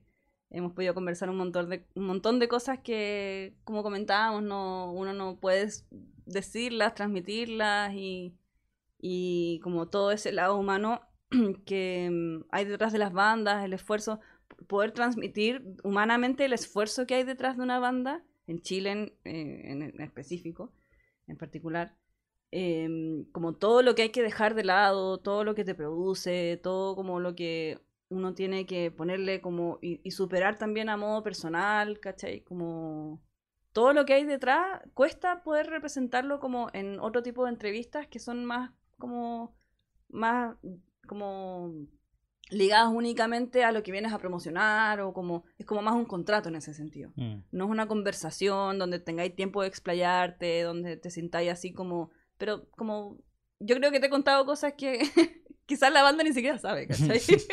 como de cosas que he sentido o, o, o, cómo me sentí yo en ciertas cosas y, y, nada, todo eso como es un espacio bien único, qué rico que existan estos como lugares donde poder hablar de, de que la música también está ejecutada por una persona y no es como como un robot que canta y que puede llegar a notas perfectas y que si ese día justo se enojó con su mamá va a poder cantar perfecto porque no importa y no, eso no es así, ¿cachai? No, para nada, o sea, hemos tenido como banda nosotros que tocar en momentos durísimos, eh, vivencias que han tenido nuestros mis compañeros de banda y hemos tenido que llevar adelante tocatas igual con todo eso y más dentro de la cabeza y, y que entre medio te llegue un mensaje, no sé, pues de alguien, oye, no voy a poder ir a tu tocata, que te vaya bien, chao. Y uno así como, a veces prefiero que no me mandes ese mensaje porque me da pena ver todo lo que estoy dando mm. y que a veces quizás no, no llega gente o cuesta la convocatoria. Yo más de alguna vez he dicho, ya no voy a seguir en esta cuestión porque voy a hacer Claro que sí. ¿Cachai? Como, ah, y toda esa frustración eh, que hay que decirlo, que una vez que estás arriba del escenario y va la gente y te aplaude y, uno cacha que... O sea, la gente no te aplaude como ya, eh, gracias, bájate, sino que te aplaude porque funcionó y porque vivieron cosas y tú las veis como cantando y todo. Y ahí dices, ya, ya, bueno, ya me, me gusta esto. Pero hay un esfuerzo letal detrás, de gente que incluso deja la cuestión en algún momento y dice, ya, sé que no aguanto más porque es un esfuerzo brigio. Y eso, no hay un espacio donde poder transmitirlo y y las esferas donde uno como músico se mueve también saben. Entonces no es novedad que uno diga como, oh, estoy triste. Todo como, ay, pucha, pat, pat, porque yo sé lo que se siente. Eh, pero hay muchas otras personas eh, que no saben lo que hay detrás, no saben el esfuerzo, eh, como que no saben que, no sé, por pues, una vez se tiene que pagar para tocar, como en Chile. Y todos así como, ¿what? ¿Cómo? Pero ¿por qué? Es como, bueno, es que hay cosas que ustedes no saben o cosas que la gente no sabe o incluso otros músicos no saben lo que está pasando. Entonces, nada, por eso agradezco que hayan estos espacios donde podamos humanizar la música, entender lo que hay detrás y también conocer como a los artistas que hay detrás del arte. Bacán, obviamente. Agradecidos nosotros, toda la gente nuestra, de la producción desde Amplify Latam y por supuesto los muchachos de No Stage agradecidos también de que hayas estado acá, también a, todos tus compañeros de banda, ¿cierto? De Pánica, quienes hace, y, hacen y forman el proyecto Pánica. Eh, también saludar a la gente de Red Poncho, que nos, obviamente nos, gracias a ellos, eh, llegamos a ustedes. Totalmente. Eh, y a ustedes también que están ahí en el Twitch, que están en YouTube o que están escuchando ahora esto a través de podcast, de Spotify puta, la raja, porque como bien dices tú, esto se humaniza y, hace que, que todos tenga un sentido, ¿cachai? No es solamente ver una banda en vivo, sino que descubramos también qué, qué, más tiene la banda que decir, ¿cachai? O sea, mm. siempre he visto hartos posts eh, de bandas o en entrevistas así como, sí, y nuestra banda tiene muchas cosas que decir. Pero ¿y dónde se dicen esas cosas? ¿Cachai? ¿Dónde las decís más allá de ir a una entrevista donde es de difusión, como mm. decís tú, de, ir a promocionar un disco, de, ir a promocionar una gira, un lanzamiento, pero tenéis cuántos, cinco minutos para explayarte y, chao, fuiste. ¿cachai? Sí, pues, es más importante decir la fecha que cómo te sentiste grabando. Claro. A modo de difusión. Por supuesto. Pero acá tratamos de, darle vuelta a, esa situación y, y estar acá, por No Stage. Sí, disfrutando de una Claro. conversación y, y- y viralizando y compartiendo contenido de- musical, ¿cierto? Desde la misma banda hacia la gente. Así que la raja, quienes estuvieron en el Twitch en este episodio número 38 y quienes compartieron con nosotros, aguante la raja, por supuesto. eh, mis felicitaciones, por supuesto, a ti, a la banda completa. Eh, micrófono abierto ahora si quieres eh, entregar fechas, entregar eh, redes sociales, eh, lo que tú quieras compartirle a, a la gente. Traje preparada una canción de 20 minutos. No hay problema, acá felices de seguir transmitiendo en vivo. No hay problema. Quiero cerrar con la satata, con la cantata de Cantata Santa, María. María. No, eh, eh, bueno, un poco también aprovechar el momento de agradecerte también el espacio nuevamente, eh, a Red Poncho, como también lo mencionaste, quería agradecerles también, ellos han significado para Pánica un punch eh, muy especial, eh, muy único, han sido como de verdad un hombro que, que nos llegó así para llorarla y nos apoyó a seguir adelante y gracias a ellos estamos haciendo grandes cosas, así que gracias nuevamente. Eh, como les comentaba, tenemos dos fechas muy importantes, o sea, dos fechas, sí, como prontas, que sería el 30 de julio, que es electroacústica, eh, un formato esperado. Tenemos pocas fechas de electroacústica y a la gente le gusta mucho. Es como bien transversal este sonido, así que mm, eh, no se lo pierdan. Y el 21 de agosto vamos a estar ¿Dónde, dónde, dónde? Ah, perdón, en la pizzería em, Factory, Pizza, Pizza Factory, en la Pizza Factory de Parque Araucano. Eh, la entrada están a 4.000, tenemos una promoción ahí en redes sociales. Eh, Escucha tu banda favorita y además puedes llevar un slide de pizza. claro, o sea, música un sábado, música, pizza, es un panorama estupendo, así que completamente invitados. Y el 21 de agosto vamos a estar junto a nuestros amigos de Contracorriente en un show completamente full banda eléctrico. Full banda está de más porque el electroacústico también es full banda. Tocamos a los cuatro.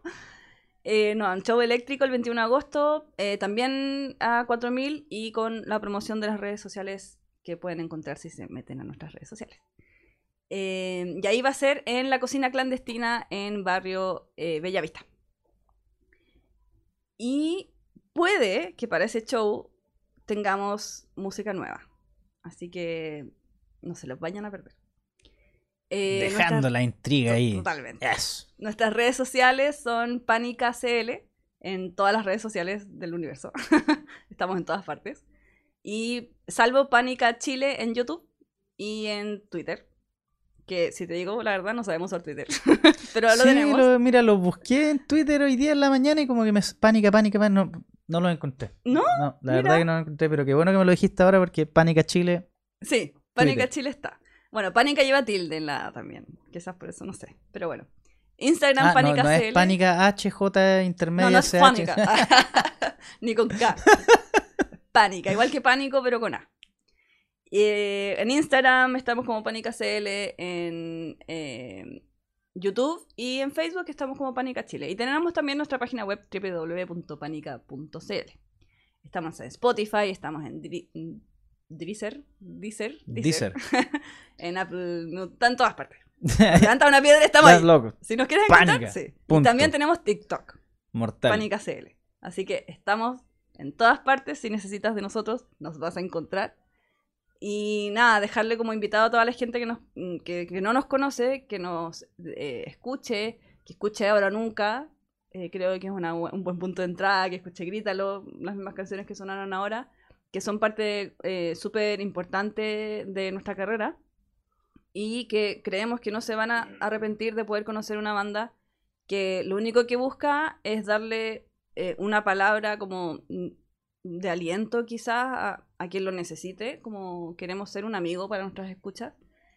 Eh, porque los amigos no siempre tienen la respuesta, como que tú puedes llegar llorando a un amigo y decirle, ah, me pasó esto, me pasó esto otro, y el amigo Te apaña. te apaña, Está quizá ahí. No te va a decir, no, amigo, tú tienes que hacer esto y eso va a funcionar, sino que te dice, mira, yo creo que, o te da tu opinión, su opinión, para que tú te formes tu propia respuesta.